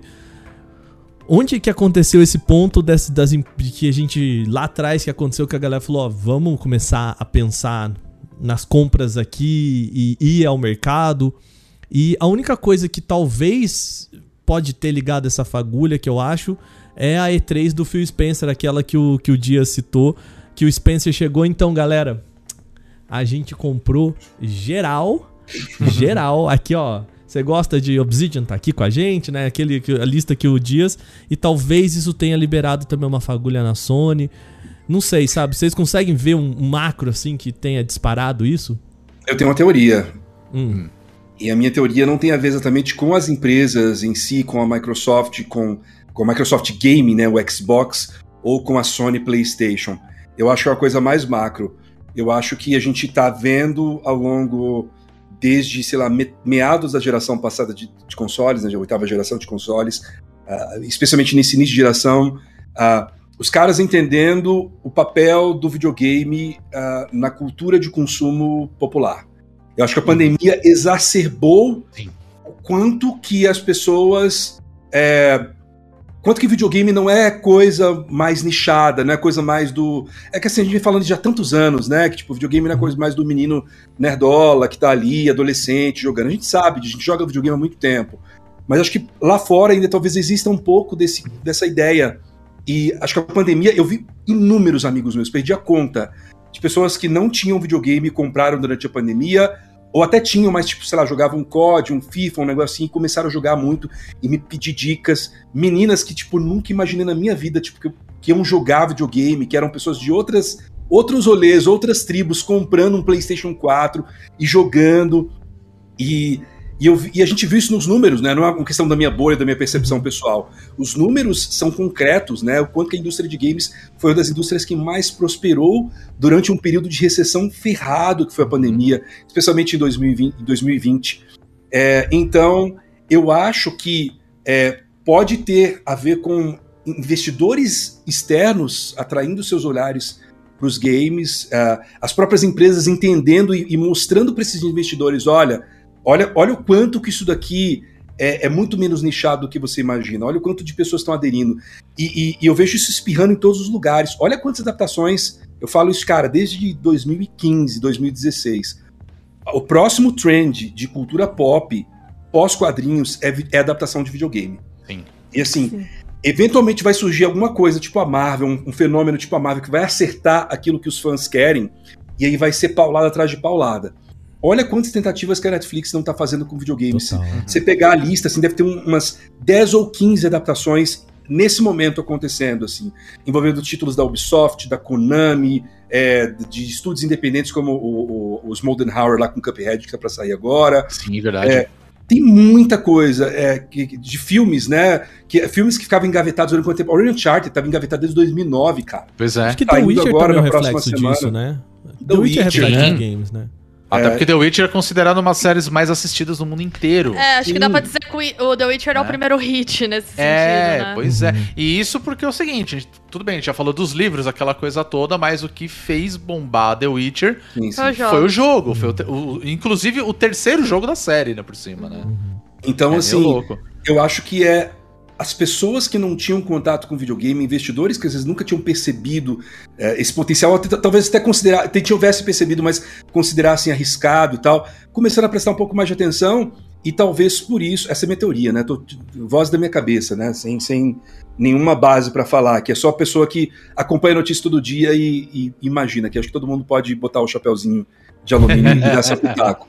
Mas o meu é esse, é de que é, existe um- uma, uma, um processo cultural de mainstreamização dos games, os games se tornando cada vez mais mainstream. A gente sabe que não é uma coisa mais de nicho, a gente tá falando de mobile, né? Minha, minha mãe joga mobile, sabe? Uhum. Mas é um pouco diferente quando você fala de games no formato mais tradicional, né? Sim. Quando você Sim, fala de sim. games, de pegar um Horizon, sabe? De pegar um, um Uncharted, um, um Halo e jogar aquilo e curtir, falando cara, né? E o Game Pass é mais uma dessas ferramentas que facilita isso, porque o Game Pass ele chegou num ponto que a pessoa não precisa nem, nem ter o console. Ela pode assinar como a Netflix. Netflix tá custando quanto o, o prêmio HD? Acho que 44 Nossa. reais. Por aí. O, o É, Game. Pass, o Game Pass Ultimate, acho que é- né, custa mais ou menos esses 44, 45 Ultimate reais. é, 40, é É, 49, por aí, vamos por falar aí. assim. Aí você compra lá um, um Ultimate, você pega seu celular, compra às vezes um controle, bota ali, joga no seu computador sem precisar de instalar o jogo. Cara, é, assim, você quer Pois algo é. mais acessível é, para uma pessoa que não tem contato com games do que um negócio desse. Você está entregando na mão da pessoa, você nem precisa ter videogame. Toma aqui a experiência para você. Então eu acho que é essa coisa de videogame ser uma coisa tão normal quanto Netflix. Todo mundo assiste, todo mundo joga. Eu acho que é um processo que está acontecendo e que a gente tá vendo no nosso dia a dia, né, ano após ano, e que o- o- os caras da grana estão percebendo isso já faz um tempo e tá todo mundo correndo atrás dos preju- dos prejuízos. Todo mundo quer aquelas propriedades intelectuais, todo mundo quer aquele know-how nos estúdios que sabem fazer aquelas coisas, né? É, não acho que a Microsoft comprou a Bethesda só para ter, é, sabe, Fallout em casa. Eu acho que eles queriam também o know-how dos caras que sabem fazer RPGs ocidentais, com o, o apelo que a Bethesda faz. Eles queriam os caras que fazem jogos de tiro com apelo que a, a, a pessoal da. Ai meu Deus, fugiu todos os nomes do estúdio hoje, do Doom, do. A ID, no ID, caso. A, id, a, a id Software, né? A id Software faz. Então, cara, eu acho que é isso que tá acontecendo. É os caras se ligando agora que essa mina de ouro tá aí, meio que dando sopa, e quem tiver mais dinheiro vai, vai correr atrás e, e pegar o seu o mais rápido possível. Eu faço Excelente das palpite. minhas palavras a- as mesmas suas, Guilherme, mas tem. Eu só queria colocar um adendo que eu- a gente Claro. não pode esquecer de uma coisa. Que é é exatamente a opinião que eu tenho, a sua. Mas tem um detalhe que pra mim que me chama muita atenção que a gente não pode esquecer é que assim, agora com essa compra da Microsoft comprando e tudo mais, eles vão ser a, a- a terceira empresa com maior rendimento relacionado a jogos. Lembrando que em primeiro lugar tá a Tencent, em segundo a Sony. Eu acho que ali é, rolou aquele momento assim, juntou a fome com a vontade de comer. Saca? Os caras viram que potencializou pra caramba nesses dois últimos anos. Os caras têm receita e você sabe como que é rico, né? Se o cara tá ganhando dinheiro, ele quer ganhar mais dinheiro ainda. E aí ele sabe que se ele investir nisso, ele vai ganhar muito mais dinheiro. Então eu acho que esse também é um outro fator, sabe? Que, que tá levando a essa grande movimentação. A gente não pode esquecer, por exemplo, você falou do Game Pass. Eu acho. Quantas vezes já não. O Microsoft paga a gente, né? Porque toda edição a gente fala que a gente adora o Game Pass. Maiores Games Passers do Brasil. do, do Brasil, saca? E ao mesmo tempo tem um detalhe também, que é o seguinte: você compra hoje o PlayStation 5. Tudo bem, a gente sabe que o PlayStation 5 é caro pra caramba, aquela coisa toda. Só que a partir do momento que você compra, se os caras falam assim: ó, tô te dando um negocinho aqui, que são tipo 15 jogos da nossa biblioteca pra você jogar. Tá aí. Você tem God of War, o último lançado. Você tem Horizon. Você tem Persona 5. Você tem uma, uma, uma, biblioteca, assim, que apesar de pequena, cara, são todos os exclusivos principais da Sony. Então, assim, tecnicamente você não vai ficar desamparado comprando uhum. console, assim, entendeu? E aí, obviamente, você tem ali o Game Pass ali no Xbox ou no seu PC mesmo, que você tá pagando, mas você tem uma biblioteca que, tipo, cara, é igual Netflix, saca? É igual, é igual locadora. Né? Eu vou lá, pego o jogo, jogo, ah, não gostei, vou para outro, dane-se. Eu acho que os caras se ligaram que as pessoas jogam. Isso. O tempo todo. E isso que você falou, mais uma vez, os números eles corroboram, né? Porque o PlayStation 5, uhum. ele tava indo numa crescente que ele ia passar o PlayStation 4 no mesmo período de lançamento, né? Acho que sim, são. Sim. Vai completar agora seis meses. Não, seis meses. É, foi um ano é, em novembro passado, vai fazer Isso. acho que um, um, ano e meio agora, em março. É, três meses assim. aí. É, por aí. É. Por aí. Ah, o PlayStation 4 ele tava. É, ele, o PlayStation 5 tinha passado já o PlayStation 4 nesse mesmo período, e agora houve uma queda, porque especula-se, né? Não, não é oficial, porque não tem é, oferta o suficiente, né? Eles não conseguem, não conseguem fabricar console suficiente sim, sim. por causa da, da, da, escassez dos semicondutores. É, o Nintendo Switch ele já se tornou o console da Nintendo mais vendido de todos os tempos. Pois é. E a vida dele nem acabou ainda. O Switch, assim, hoje eu tava lendo que alguém da, da Nintendo lá falou que tá na metade da vida dele. É, Eles tinham falado já dois anos metade. atrás. Pois é. Né? É, a Nintendo, ela, ela varia ali entre 5 e 7 anos, né, como a maior parte, mas a Nintendo costuma ser ainda menor. A vida do Switch fez cinco, vai fazer 5 anos agora. É...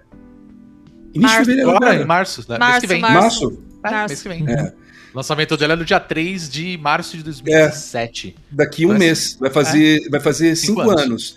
E, e, ou seja, tem lenha ainda para queimar, né? Imagino que o OLED aí vai segurar no mínimo mais dois anos até eles encerrarem essa geração. E é um console que já passou de 100 milhões de unidades. Ele bateu 103, alguma coisa agora, é, esses dias atrás. Então, assim, quando você pensa, você pega os números, sei lá, do, da quinta geração de consoles, né? PlayStation 1, que vendeu pra caramba, ou mesmo anterior, né, do Super Nintendo. São números crescentes. É cada é. vez mais gente comprando. É, não são mais as mesmas criancinhas. É, assim, vocês são adultos, eu sou adulto. É, se eu tivesse um filho, provavelmente ele estaria jogando também. É, quem tem, é, sabe, às vezes, sei lá, pessoas que não eram o perfil de jogadores antes, hoje, hoje jogam. Então, é cada vez mais pessoas consumindo. Então, é, não é só achismo, né? A gente vê pessoas, ah, não, porque eu conheço alguém que não é do padrão e tá ali jogando, não é mais o padrão anos 90 de videogame, essa pessoa está jogando videogame. Não é só isso, são os números que estão mostrando. A base instalada de jogadores em, nas plataformas existentes, né? Isso que a gente está nem contando celular e PC. Plataformas né, que não trabalham com exclusividade. Então é muita gente jogando videogame, cara. É muita gente jogando videogame. É, é, é, um excelente palpite. Eu, eu não tinha pensado por esse lado, não. Até o pessoal tá, tá fazendo aqui no, no chat um comentário sobre o xCloud, né? E eu vi muita gente falando assim, cara, é, é importante para a Microsoft ter os seus exclusivos, né? E, e eu não sei nem se o exclusivo é uma necessidade, né? Se a gente for olhar até pro, pro modelo de negócio Netflix, né? Lá na criação da Netflix, o, o importante não era exatamente uma biblioteca exclusiva. Hoje é. Hoje, de Sim. fato, né, ter o seu exclusivo ali, porque ela tem concorrência, né? Mas lá no começo era o quê? Cara, a gente tá te entregando um serviço que você vai ter acesso a essa. Você vai ver Friends, você vai ver todas as séries que você já via na TV a cabo, uhum. ou que, a que você já teve acesso.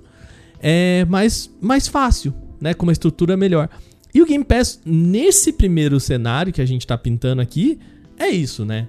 Principalmente com o xCloud, né? Então uhum. é, é, isso, cara, ó. Você não tem videogame, mas quer jogar esse jogo aqui. xCloud, né? Pega o tablet, pega o celular, pega um, sei lá, cara, um, um PC mais antigo, enfim, né? Vai dar, tua, dar teus pulos aí. E eu acho que a exclusividade, pelo menos nesse primeiro momento, não faria nem bem a Microsoft. Sabe? Então, a, a Pois Microsoft tem a, a faca e o queijo na mão para falar assim: beleza, vamos deixar. A gente tem uma base instalada grande aqui de PlayStation 4. Lá na frente, quando for conveniente, Uhum, a gente exatamente. corta isso. não é? Porque é É, isso, mas eu acho que é isso mesmo. Né? E, e eles estão lidando caso a caso né, com a exclusividade. É. Porque, por exemplo, a gente sabe que o próximo grande projeto da Bethesda Softworks, que é o Starfield, vai ser um exclusivo do Xbox. Então eles não querem dividir isso, eles querem isso em casa e apenas em casa. Mas, por exemplo, Minecraft, comprado, sei lá, há Uhum. uns 8, 10 anos, até hoje tem em todas as plataformas. Sim. Aí a gente soube pelo Jason Schreier, uns dois ou três dias, sempre ele, né? O, O homem que tem mais fontes, né, no, no mercado. o, o Hokage da fofoca gamer, né? É, o Jason Schreier descobriu, com fontes internas dele lá, que existem pelo menos três CODs que vão sair para o PlayStation. E esses CODs seria o COD de 2022, o COD de 2023 e um suposto COD é, Warzone 2. Que a gente não sabe como que vai ser nesse Warzone 2, vai ser um lance meio Fortnite, né? Que cria um capítulo novo, ou se vai ser um jogo completamente feito do zero uma nova engine, enfim. Mas esses três são garantidos para o PlayStation. Eles vão sair para a próxima plataforma. Depois disso, o contrato não tem mais contrato nenhum cobrindo. Então, se a Microsoft pega realmente COD para ela, ela pode fazer o COD de 2024, 2025, exclusivo do Xbox. Agora a pergunta: será que ela vai querer? Vale a pena? Porque, né? assim, por um lado, esse- eu tô trazendo mais valor pro meu console. Eu vou pegar esse público que é doido, aficionado por esse joguinho de tiro aqui, especialmente os, os bros americanos lá, né, que adoram esse, tipo de coisa.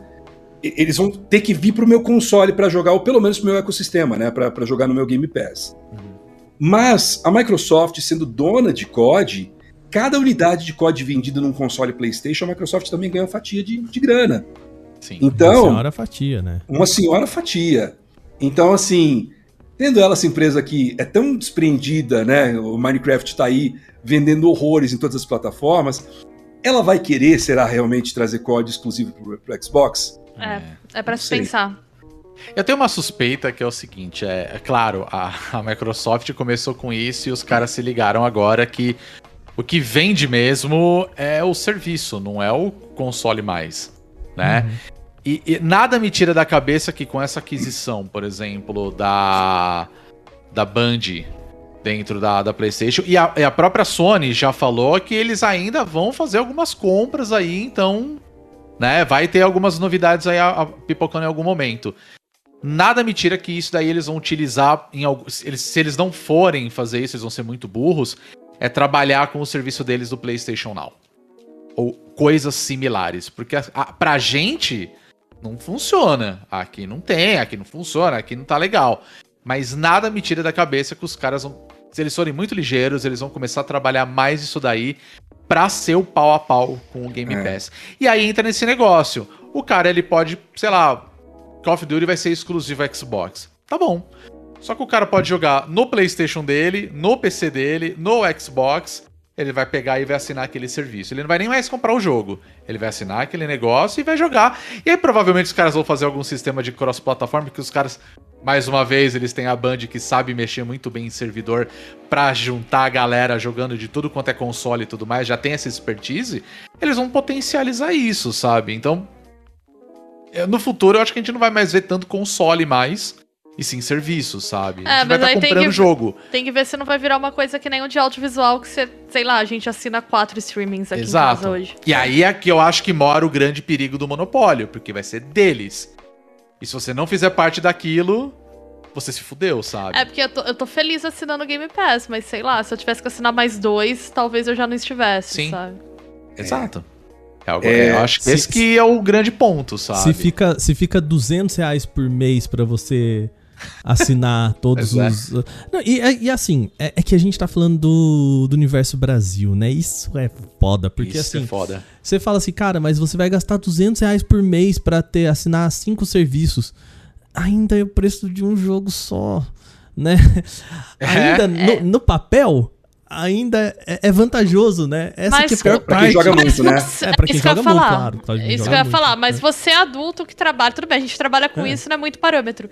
Uhum. Mas quantos jogos você compra num mês, né? Uhum, é, é. É, vou dar um exemplo também. É, vai, eu tava jogando Cyber Shadow, que é um jogo que tava na plataforma, e os caras falaram: Ó, galera, é o seguinte, dia 31, esse jogo tá fora da plataforma. E aí você fala: porra, e agora? Como é que eu vou jogar? De repente você até pode ter condições financeiras e falar assim: ah, tudo bem, eu vou comprar o jogo, vai sair 20, 30 reais, não vai pesar, beleza. Mas você tá pagando pra aquele serviço que vai ter um monte de jogo que uma hora vai estar lá, uma hora vai sair. É igual Netflix, cara, sabe? igual Então assim, Netflix, é. ele não está aumentando, ele não está acumulando. Ele vai ficar por um tempo, depois ele cai fora. Mas Entende? é, sobre esse negócio que você estava falando sobre a PS Now, eu não acho que a Sony vai simplesmente dar um boost em, em catálogo da PS Now. Eu É, acho que se não, ela for utilizar a PS Now, ela vai querer fazer alguns moldes de Uhum. oferta do Game Pass. Sim. É, aí a gente tem algumas evidências rolando aí. É, supostamente a Sony tirou é, os cartões de esses gift cards da PS Now de todas as lojas da Europa. Agora, acho que na semana passada. Então, pode ser um indicativo que talvez ela mude o serviço, transforme o serviço em outra coisa, mude até o nome PS Now. Uhum. É, outra coisa, a gente sabe que os territórios que têm acesso a PS Now, o Brasil, né, infelizmente, não é um deles, eles têm acesso a um catálogo de jogos do PlayStation 3 que não funciona por download, né? Você tem que jogar ele via streaming. Então, Sim, verdade. é, hoje a única forma, inclusive, oficial de você poder jogar, por exemplo, Metal Gear Solid 4, se você não tem um, um PlayStation 3. E a Sony patenteou uma. Na verdade, não, não foi nem a Sony, Sony, foi o, o Mark Cerny, né? O É. arquiteto do PlayStation 4 e Sim. 5. Ele registrou uma patente nova de retrocompatibilidade PlayStation 5. Então, vai juntando tudo isso daí com o lance de alguns insiders falando uma coisa ou outra aí. A, a- a minha teoria é o seguinte: a Sony ela vai lançar e não vai demorar muito. Eu chuto que 2022, no máximo início de 2023, um serviço para peitar de frente com o Xbox ah, Game Pass. Acho que não chega ao Brasil logo de cara, mas eventualmente vai vir para cá. Uhum. Vai ter um catálogo vasto e pode trazer emulação via software. E, tipo, offline. sabe? Sim. Sem necessidade do streaming. Uhum. É, eu acho que, cara, se eles botam a, a- a biblioteca do PlayStation 3 ali, que não tem como emular, né? É. Nossa, eles estão. Sim. assim, vai ter muita gente vindo jogar coisas que ficaram presas lá na geração passada. Vai ter muita gente comprando o Play 5. Vai, vai ter gente saindo no tapa pe- pra pegar o Play 5. Mas já tá, né? Esse que é o problema. É, não, Já então, tão é isso que eu saindo- quero dizer. As pessoas. Não então, tem isso nem que é jogo. muito louco. Exato, é isso que eu queria te dizer. Tipo, Aliás, não tem jogo e as ô, pessoas Vaca. querem comprar o negócio, né? Laca, você que tá mais ligado aí na, na parte de tech, eu tô um pouco por fora nos últimos meses. A gente já tem novas previsões sobre o fim da crise dos semicondutores. Eu, eu tive ouvido falar de 2023, ah, É. no ano passado. O- eles estão falando no, no final de 2023, mas a, a perspectiva é porque assim, o que que no começo eles estavam prevendo? Ah, vai faltar pra, pra PC, vai faltar. E aí eles começaram a perceber, uh, tá faltando pra automóvel também, né? E então assim, é, o, o que o mercado tava prevendo é para o consumo de 2020, né, ali de março e, e abril de 2020 o consumo aumentou e o, a- o leque de, de empresas interessadas em chip também aumentou.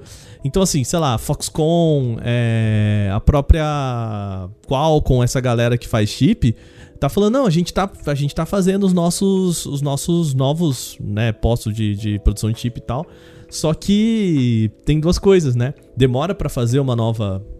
um, um novo espaço. É, demora pra você liberar uma grade pra fazer chip pra outras, pra outras empresas. E eles também não podem investir muito, porque a hora que normalizar, eles ficam com essas grades ociosas. Então, assim, não é beleza, vamos jogar um, um rio de dinheiro aqui, faz cinco fábricas. Beleza, normalizou, normalizou. O que a gente faz com essas cinco fábricas agora, né? Então.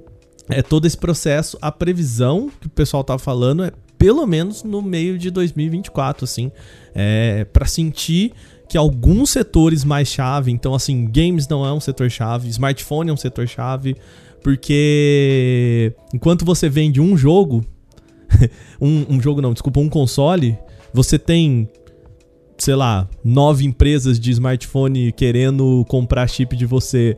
Você é. entendeu? Aí esse é um problema, é uma questão do, do, do mercado que a gente começa a ver o pessoal pulverizando chip. Assim, ah, beleza, é melhor vender pra Sony, que tem um console, ou é melhor vender pra uma Xiaomi, pra uma Apple, pra uma. enfim, né? Então, eu, principalmente para games, eu acho que vai ser lá no final da fila, viu? Esse é um. Esse é quase, final da, quase final da geração, metade da geração. É. é, é. E aí o console Quem comprou, que mais... comprou, né, gente? É, e aí o console que mais vai vender vai ser o Switch ainda, sabe? Ele vai ter é. O, o Hugo Leão falou: a Apple tá fazendo os chips dela. Sim, é. mas a. Não é ela que fabrica. A, a, a Apple não tem fábrica. A Apple não fabrica né, as coisas dela, então ela fabrica a Foxconn. A Foxconn. E, então, por mais que a empresa. Não, eu fiz meu chip. Tá, legal. Bacana. E, e até pior pra Apple, porque, por exemplo, a Qualcomm, ela faz, ela produz e fabrica, né? E você acha que a Qualcomm vai fabricar o chip dela ou de terceiros? É. Né? Pois então é. tem muito disso também, assim. Pois é. Pois é. Mas, mas cara, nesse, nesse sentido, acho que até pra gente já ir pro, pro, pro final da nossa discussão, olhando pro futuro. Hum. Vamos lá, eu sei que o, o, o Dias já falou que ele tá otimista em um monte de coisa, assim, né? O que, que vocês acham que vai acontecer num futuro aí nos próximos três anos? Eu, aqui levantando uma bolinha, acho que Sony vai entrar na brincadeira do, do xCloud e tudo mais, até porque é um jeito de vender sem ter console né? A, a, a Microsoft está sentindo muito menos, com certeza, que a Sony. E aí depois eu precisava dar uma olhada em relatórios fiscais, mas assim, com certeza está sentindo muito menos do que a Sony a escassez de chips, né? É, as duas coisas estão aí. Ainda que, que o Series X seja o console mais, mais difícil é. de encontrar, né? De é. todos. Mas é. eu também eu, eu, tenho essa impressão também de que o Game Pass ele tá e o xCloud tá estão amaciando a situação uhum. para eles. O, o, Anderson da Rosa me corrigiu um negócio aqui. É a TSMC que fabrica os chips da Apple. Obrigado. A Foxconn é faz a montagem dos produtos. Monta. É exatamente, Anderson. Obrigado. É isso mesmo. Tem razão. É, eu acho que a gente vai ver a guerra de consoles virar guerra de serviços, assim. Vai ter uma complexificação da, do, do cenário, né? Vai ser uma coisa mais menos ligado à questão do console do hardware e mais ligado a, a modelos de distribuição, modelos de negócios, enfim. Vai... Imagina, imagina assim, no mundo fora da esfera de gamers, as pessoas brigar. Não, porque eu sou Netflixer, não, porque eu sou, eu sou Primer, Amigo. não, porque eu sou Disney Pluser. Sabe? É tão a gente, a gente tem uma teoria, né? O pessoal dos estudos de fãs, que eu tô ligada até no doutorado e tal, que a gente fala que no fundo tudo vira cultura de fã. E é verdade. No fundo tudo vira cultura de fã. Eu não acho impossível. A gente tem fã do Nubank, sabe? Então, eu, eu não acho impossível você ter um Netflixer versus um Primer, sabe? Eu acho porque... que já deve existir isso. É, porque esse esquema de cultura participativa, de cultura de fandom, ele acaba sendo a cultura da internet, né? Eu achei muito interessante quando o Dias falou sobre o videogame está sendo reconhecido finalmente como produto da cultura mainstream, né? A, a cultura de produção de videogames, a cultura de trabalho, de desenvolvimento de videogames, ela é vista por muitos sociólogos do trabalho que estão lidando com a indústria criativa recentemente, o Ergin Bullitt, Michael Siciliano, a própria Man Stanfield, essa galera que trabalha com essas questões, é, a indústria de videogames é meio que uma indústria modelo do trabalhador perfeito da indústria, da indústria criativa. Então, o, é, a, todas as empresas tentam emular o ambiente de uma empresa de games. Deus, a coisa startupeira. Porque quando você Porque não olha... conhece, né, Bia? Não, cara, porque quando você olha do ponto de vista do capitalismo tardio, é muito interessante a cultura, né, de... Muito interessante pro padrão, tá, gente? Uhum. Não tô falando que eu acho massa, não. Mas é... É você vender a ideia de um trabalho divertido, e que as pessoas querem fazer, você minimiza o gerenciamento. Então, muito aquela ideia de a equipe. Sabe, a sua- você tem um, um gestor, um gerente de projetos, geralmente, né? Na figura do gerente de projeto, que ele só direciona a tarefa e ele dá uma acompanhadinha ali, mas você não fica fazendo o funcionário bater cartão tão rigidamente, né? Então você consegue vender uma ideia de um ambiente de trabalho que é flexível, moderno, atraente. As pessoas trabalham mais. Mas elas acham que elas estão trabalhando com mais flexibilidade, porque às vezes elas podem sair pra fazer academia no meio do expediente, voltar e ficar até as duas da manhã, né? Então tem isso também. É, quem nunca? Gente, eu me criei em redação, assim. Quem trabalha em redação tá nessa, quem trabalha em agência tá nessa, quem trabalha em desenvolvimento de software. Basicamente todo mundo aqui presente, né? É, e o Passou, outro é, pesquisador que fala coisas muito interessantes também é o Miguel Scart, que ele fala que o, a gamificação, né? Eu odeio gamificação, mas não, não é o tema. Mas a gamificação, os games, eles estão sendo usados também, né? Pra deixar o nosso estágio do capitalismo tardio mais palatável. Então, pra você. Por exemplo, os jogos aí do, do, de NFT é um exemplo disso, né? São Ah, profissões sim. gamificadas, né? Fazendas de cliques são profissões gamificadas. Se você trabalha no telemarketing e você tem um aplicativo lá de gamificação da sua produtividade com umas certas metas, se você te- tem já aplicativos financeiros, né? do- do- nos Estados Unidos é bem comum, bancos que têm aplicativos gamificados. Então, os games acabam virando também um modelo da cultura de trabalho. É, e aí eu acho que essa coisa de serviço, esse tipo de modelo vai inclusive ser um laboratório para ser replicado em outros segmentos também. É, então, a gente tá vendo isso acontecer com o streaming de audiovisual. E aí eu acho que com o streaming de games a gente adiciona mais uma coisa aí, né? Então até uma mudança na cultura de trabalho mesmo, além de ser uma mudança na cultura de consumo. Deixei todo mundo deprimido, né? Desculpa, é a minha função no podcast costuma ser essa. E você É sabe. pra isso que servem os cientistas, gente. Ô, eu, eu, eu, eu queria falar um negócio que pode soar um pouco polêmico aqui agora que o, o Dias tava, tava, tava levantando ali. Ele falou assim, cara, é, o pessoal começou a reparar que games pode. Games são um ponto central na vida das pessoas, né? Sim, sim. E na hora que o, o Satya Nadella coloca lá o metaverso, o metaverso, a ideia do que esses caras têm do que é um metaverso, né? Pensando no ambiente virtual compartilhado, lá, lá, lá, lá, lá, né? É, faz sentido é, você querer comprar os melhores assets que foram mais longe do mercado nesse sentido né? Então, é, eu, eu, não- eu concordo com zero que, o- que o Jorge Pontual falou na, na- no Jornal da Globo, gente, porque ele realmente ele tava perdidaço na Perdidaço. pauta. Ele não fazia Perdidaço. ideia do que Nem ele tá concordando Nem ele com sabia o que ele tava falando. Perdidaço na pauta. Coitado, né? Chegaram pra ele e falaram, "Ô, faz essa pauta aí, aí. É, Não, mas, mas, é, eu aquele, é entendo. aquele lance que a gente falou, né? Da. Da palavra-chave ali, que É, tava ali no comunicado, porque, pô, maior negócio aí, metaverso. Aí todo mundo, opa, metaverso e tudo mais. Eu acho que o que mora aí é, o, é o perigo do seguinte. As pessoas. Pra mim, o metaverso ele é a gamificação 2.0. Então, assim, pra você entrar num ambiente tem que ser divertido. Tem que ser É legal. isso. É isso. Então, assim, videogames. Videogames é Nunca legal. Todo mundo confie em gosta de ninguém jogar. que quer te divertir. Vamos trabalhar com avatares de videogame. Quando a eu quero o pessoa- capacete do Dovaquin. Quando a pessoa É, quer te ser divertir. legal. A pessoa que quer te divertir, ela tá claramente mal intencionada, gente. Não, eu, eu, eu tava pensando esse eh, ontem, inclusive, né? é, que o metaverso ele é meio que o futuro do pretérito dos games. Saca? É, E, e, cara, nesse sentido, a pessoa que tá pensando em investir no que ela imagina que seja o metaverso, faz sentido ela olhar pros games nisso, né? Então, assim. Sim. Cara, vou comprar Sim. os assets, vou comprar quem, né? é, Eu Mas não sei aí- como que o pessoal não comprou a galera do Second Life ainda. É porque a referência de ambiente digital, virtual hoje é videogame. Mas é isso, e é isso. Assim como o videogame tá virando a referência de consumo de cultura pop, ele tá virando a Exato. referência de consumo de negócios e de ambiente de trabalho. Eu não consigo passar uma semana em reuniões, e eu trabalho no setor de educação, e em reuniões no trabalho em que eu não ouço que o videogame é maior que o cinema, assim. Pelo menos uma vez. Aquele slide? Aquele slide?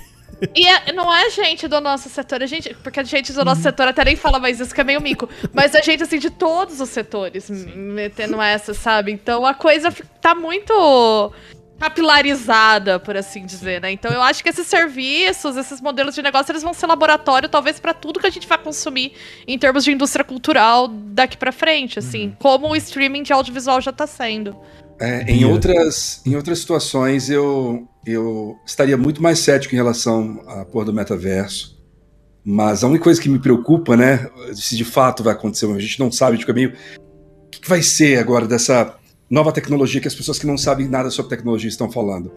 E o fato da o pessoal da época estar envolvido, e, e eles acho que foram os caras que começaram a martelar essa buzzword há mais tempo, é o que mais me preocupa, porque eles são os caras que estão conseguindo transformar um jogo que era um jogo de é, PVE, que acabou depois virando um, um Battle Royale, em uma experiência virtual em que acontece show inédito de, de é. grandes astros lá, em que coisas são reveladas lá pela primeira vez, em que. Então, assim, eles são os caras que eu mais me preocupo, porque eles aparentemente sabem o que estão fazendo. Eles estão indo. Vocês viram que o. o- esqueci o nome dele, esse realmente eu não sei. É o cara que é o. Sempre que é o porta-voz da Epic lá. O, o, tu- o, Twinny, Sweeney. O... Não, não é o Tim Sweeney, é o outro cara lá, que é o. Ele fala, ele é, ele é desenvolvedor, acho que ele é diretor do Fortnite, alguma coisa assim. Ele apareceu no filme do Matrix, Hum, que, que é um comentário mega metalinguístico, né, em cima da trilogia. Não sei se vocês chegaram a assistir. Sim, Sim, maravilhoso. Quatro. Sim. É, eu, eu não gostei do filme de forma geral, mas esse primeiro terço do filme eu achei muito bom. Maravilhoso. É muito bom. E, e é, é meio que uma, uma piada, né, um comentário, uma piada metalinguística em cima do que, que é o Matrix. Tem muito essa coisa, né? Do o que é real, o que não é, do videogame, do metaverso. Eles não usam a palavra metaverso, né? Sim, é verdade. Mas tem um não pouco disso, né? Um jogo online que o que é real e não sei o quê. E vai aparece o cara da época que vive falando de metaverso lá. Então achei muito engraçado. Mas eu não sei, talvez o metaverso esteja. eh, seja parte desse futuro. Não acho que em três anos, né? Porque sua pergunta foi isso, foi três anos, né? É. Eu acho que as próximas tendências são cloud gaming, que acho que não tem como fugir mais, é uma realidade e acho que a Sony vai investir nisso. Jogos como serviço, acho que vai rolar uma expansão ainda maior de jogos como serviço. Tem dado super certo, eles não têm por que retroceder agora. E novas formas de fazer jogos como serviço. E aqui, talvez eu sou, soe como um pouco louco falando, mas eu acho que a gente vai ver mais um degrau sendo subido ali nessa escadinha do, da popularização e do acesso do VR. Uh. Eu acho que o, o- o VR ele vai acontecer eventualmente. Eu era muito cético em relação ao VR, né? Uhum. Mas algumas experiências com VR que eu tive nos últimos anos e é um negócio muito legal. Só precisamos descobrir como tornar isso é, de fácil acesso, né? Uhum. Sim, Por exemplo, o, o PlayStation VR, ele é um ótimo aparelho, mas ele é um aparelho muito cheio de gambiarra para fazer ele funcionar, horrível de fazer ele funcionar. Trambolho, trambolho. É um baita de um trambolho, ele é um aparelho que Confortável. É, ele é um aparelho que não tem muita definição, né? Por ele ser mais barato, ele não tinha muita definição. A Sony, por exemplo, Essa foi a minha grande crítica ao PlayStation VR. Eu achei É. super legal quando vi a primeira vez, mas a definição dele eu, eu não curti na hora. Eu É. falei, porra, eu achava que ia ser muito legal. Sendo que a gente tem outros exemplos no mercado que funcionam muito Sim. melhor, né? Então, mas é que ele foi desenvolvido, sei lá, tipo, É. no início da, do início da geração do PlayStation 4, entrou lá em 2015, né? Acho que ele foi lançado. é. oficialmente, e cheio de gambiarra, né? Quem já montou um PlayStation VR em casa sabe, eu tenho um aqui. Bicho, é o cão. Pra botar no É. PlayStation 5, então, tem que entrar em contato com o suporte da Sony e pedir um, um, um, um adaptador. adaptador, é. Cara, assim, é, é um cão. Mas é uma experiência tão única. Tão única. Mano, quando você joga um jogo mais simples, tipo um Astrobot, assim, Rescue Mission, é tão incrível. Você fala assim, eu nunca vi nada assim na minha vida. E a Sony tem, agora, ela não deu data, mas ela já anunciou oficialmente o próximo PlayStation VR, PlayStation VR 2, que não vai ter cabo, que vai ter uma resolução de. Não, vai ter um cabo, né? Um cabo, tem. É, não, é, desculpa, vai ter um cabo só, que vai É. concentrar tudo em um cabo, porque o atual eles são. É um conglomerado de cabos, assim, né? É, não, você- Mais os, mais os fones que vem é, aqui. e vem o box, né? Você tem que botar uns cabos É. no box, aí o box na É. TV, a véia afiar, é um... É, uma- esse daí, ele Tem, tem que ter aquele negocinho que você põe atrás aqui assim, da, da nuca também, né? Que entra uma agulha. Ah, não, isso é né? Matrix, Rodrigo. ah, é verdade. Desculpa, eu confundi. Esse É é daí ele, cabo, ele é vai, ter um, fio, vai ter um monte de coisa embutida no próprio headset, inclusive o headset vai vibrar. É, eles vão colocar uma definição muito maior, que são 4K em cada olho, né? Um, um- um- acho que o, o frame rate, né? A taxa de atualização ali, é, acho que é de 120 é, FPS. Então, assim, eles estão mirando lá em cima. Eu não sei qual vai ser o custo disso, vai pesar ou não, Mas a Sony viu que deu muito certo com o primeiro, e sabe, quando a Sony vê que um hardware não funciona, ela, ela descontinua. Coitado do PlayStation Vita, né? e, e eles estão investindo, então eles veem o futuro. A Samsung né, tem lançado novos modelos uh, deles, né, do, do, hardware deles. A gente vê a, a, o Facebook que ainda está para né, estourar com, o, com óculos, e eles estão acreditando muito nisso. Eu acho que o VR eventualmente vai acontecer, a gente vai ver mais um degrau acontecer nesses próximos três anos, mostrando que o VR está mais próximo. Eu sou, eu sou crente Ousadia. que eventualmente vai rolar. É, até porque é uma etapa pra gente chegar no, no tal do metaverso. E, gente, eu toda vez que eu falo a palavra metaverso, eu É me sinto game um já. idiota.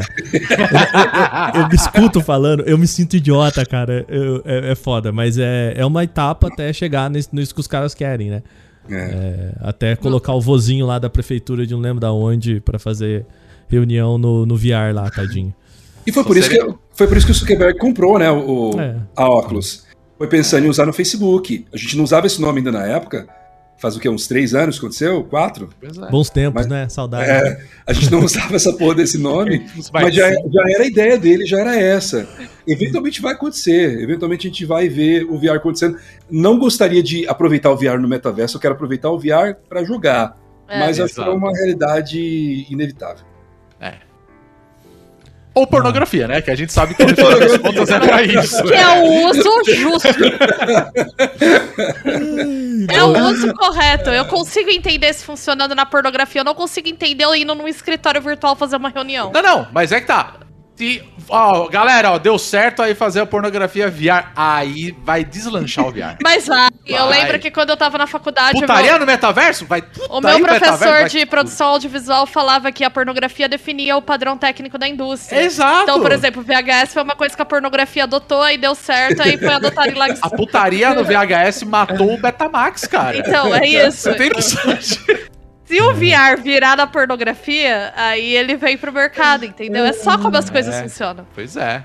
É, Você- é, o, que, o que precisa acontecer também para o VR deslanchar é as empresas entenderem ah, como transformar o VR tão acessível quanto um celular. Porque o celular foi isso, né? O celular a gente tinha, desculpa, um smartphone, né? Mais especi- especific- especificamente falando.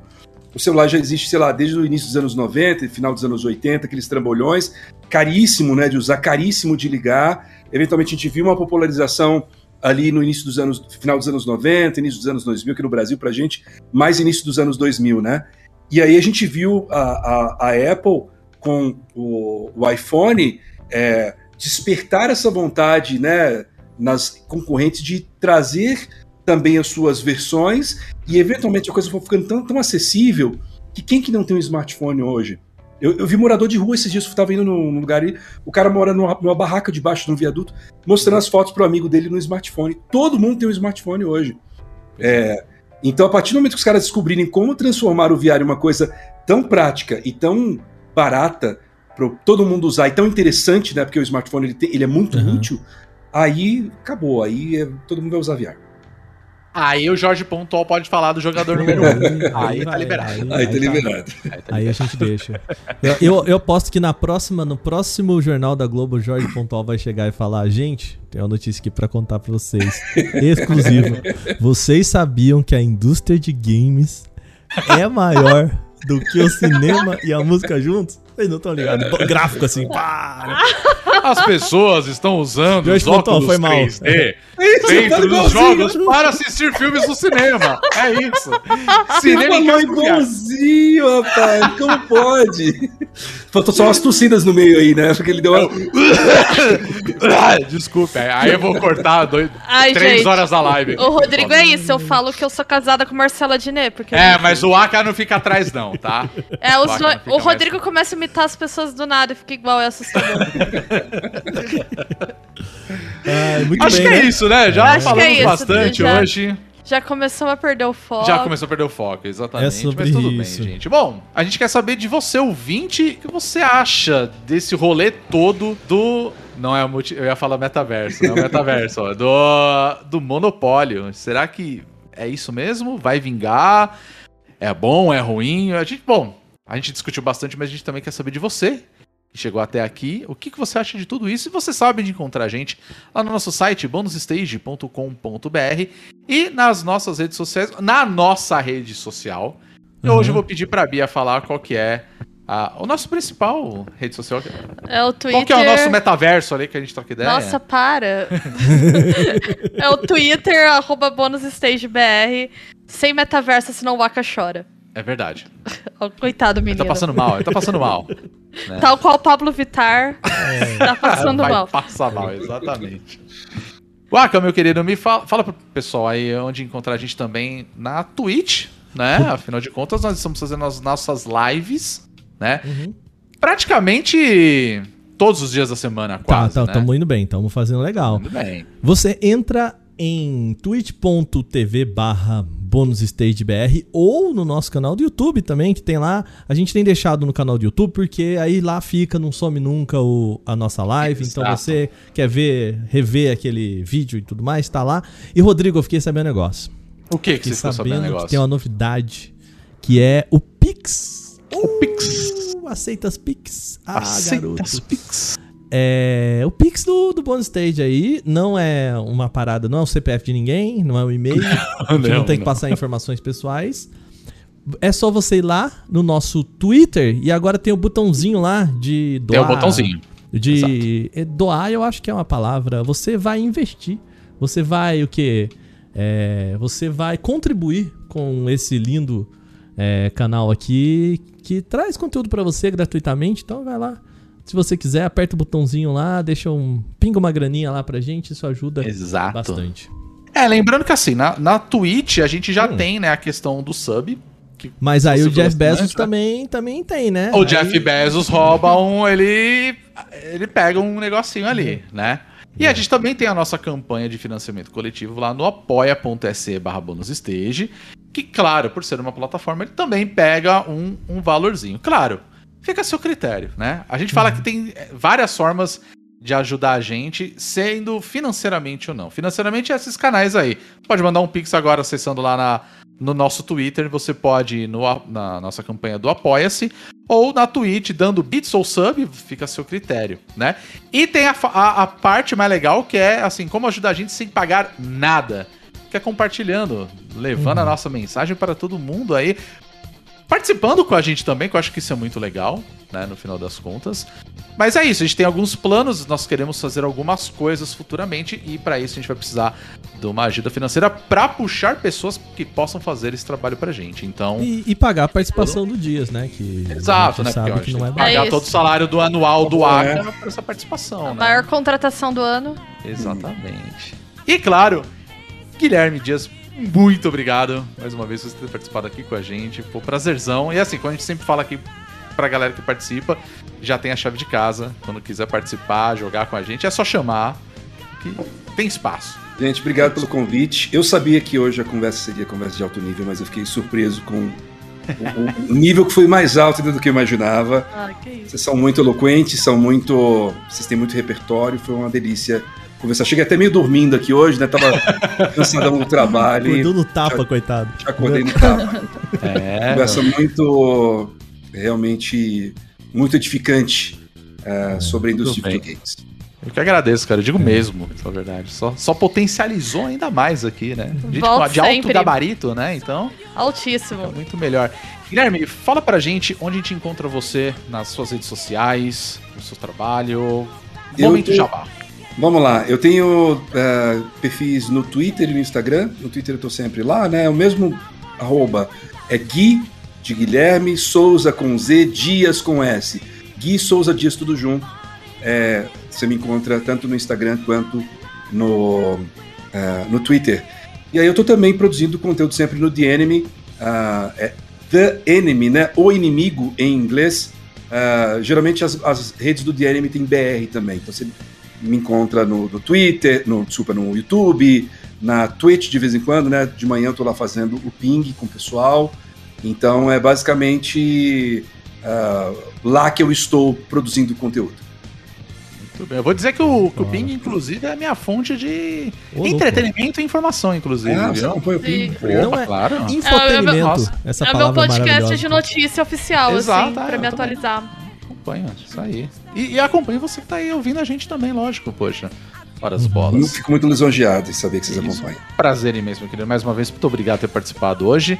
E pra você que chegou até aqui, o nosso muito obrigado. A gente se vê na semana que vem com mais uma edição do Bônus Cast. Nessa edição, a gente teve muitos seguidores. Eu fico muito feliz. O Mapingua Nerd, que a Alcaças, quem mais? A gente teve também o Bancaso, Jester646. E eu queria agradecer ao Game Audio, Thiago, que mais? Ao Algajarra e o Alisson Soares e o Musa Bagre, que durante a nossa gravação se inscreveram e distribuíram subs pra galera que tava acompanhando. Ah, Fazer incrível. Olha live só. no quinto dia útil do mês é um negócio. viu, meu? Ó, ó, Valeu, ó, gente. Sensacional, gente. Então, muito obrigado a Aprende, aprende aí, Phil Spencer, com a gente, os negócios. É, e Phil Spencer paga nós também, que tá Business. sempre falando, né? É isso aí. Nós somos o Bônus Stage e a gente se vê semana que vem com mais edição do Bônus Cast. Fiquem bem, se cuidem, tomem a vacina pra Opa. gente acabar o quanto antes com essa pandemia, pra gente poder se encontrar, tomar umas, jogar a conversa fora presencialmente. Mas por enquanto, todo mundo se cuidando. Fiquem bem, se cuidem. Tchau! Tchau, gente. Tchau, tchau. Now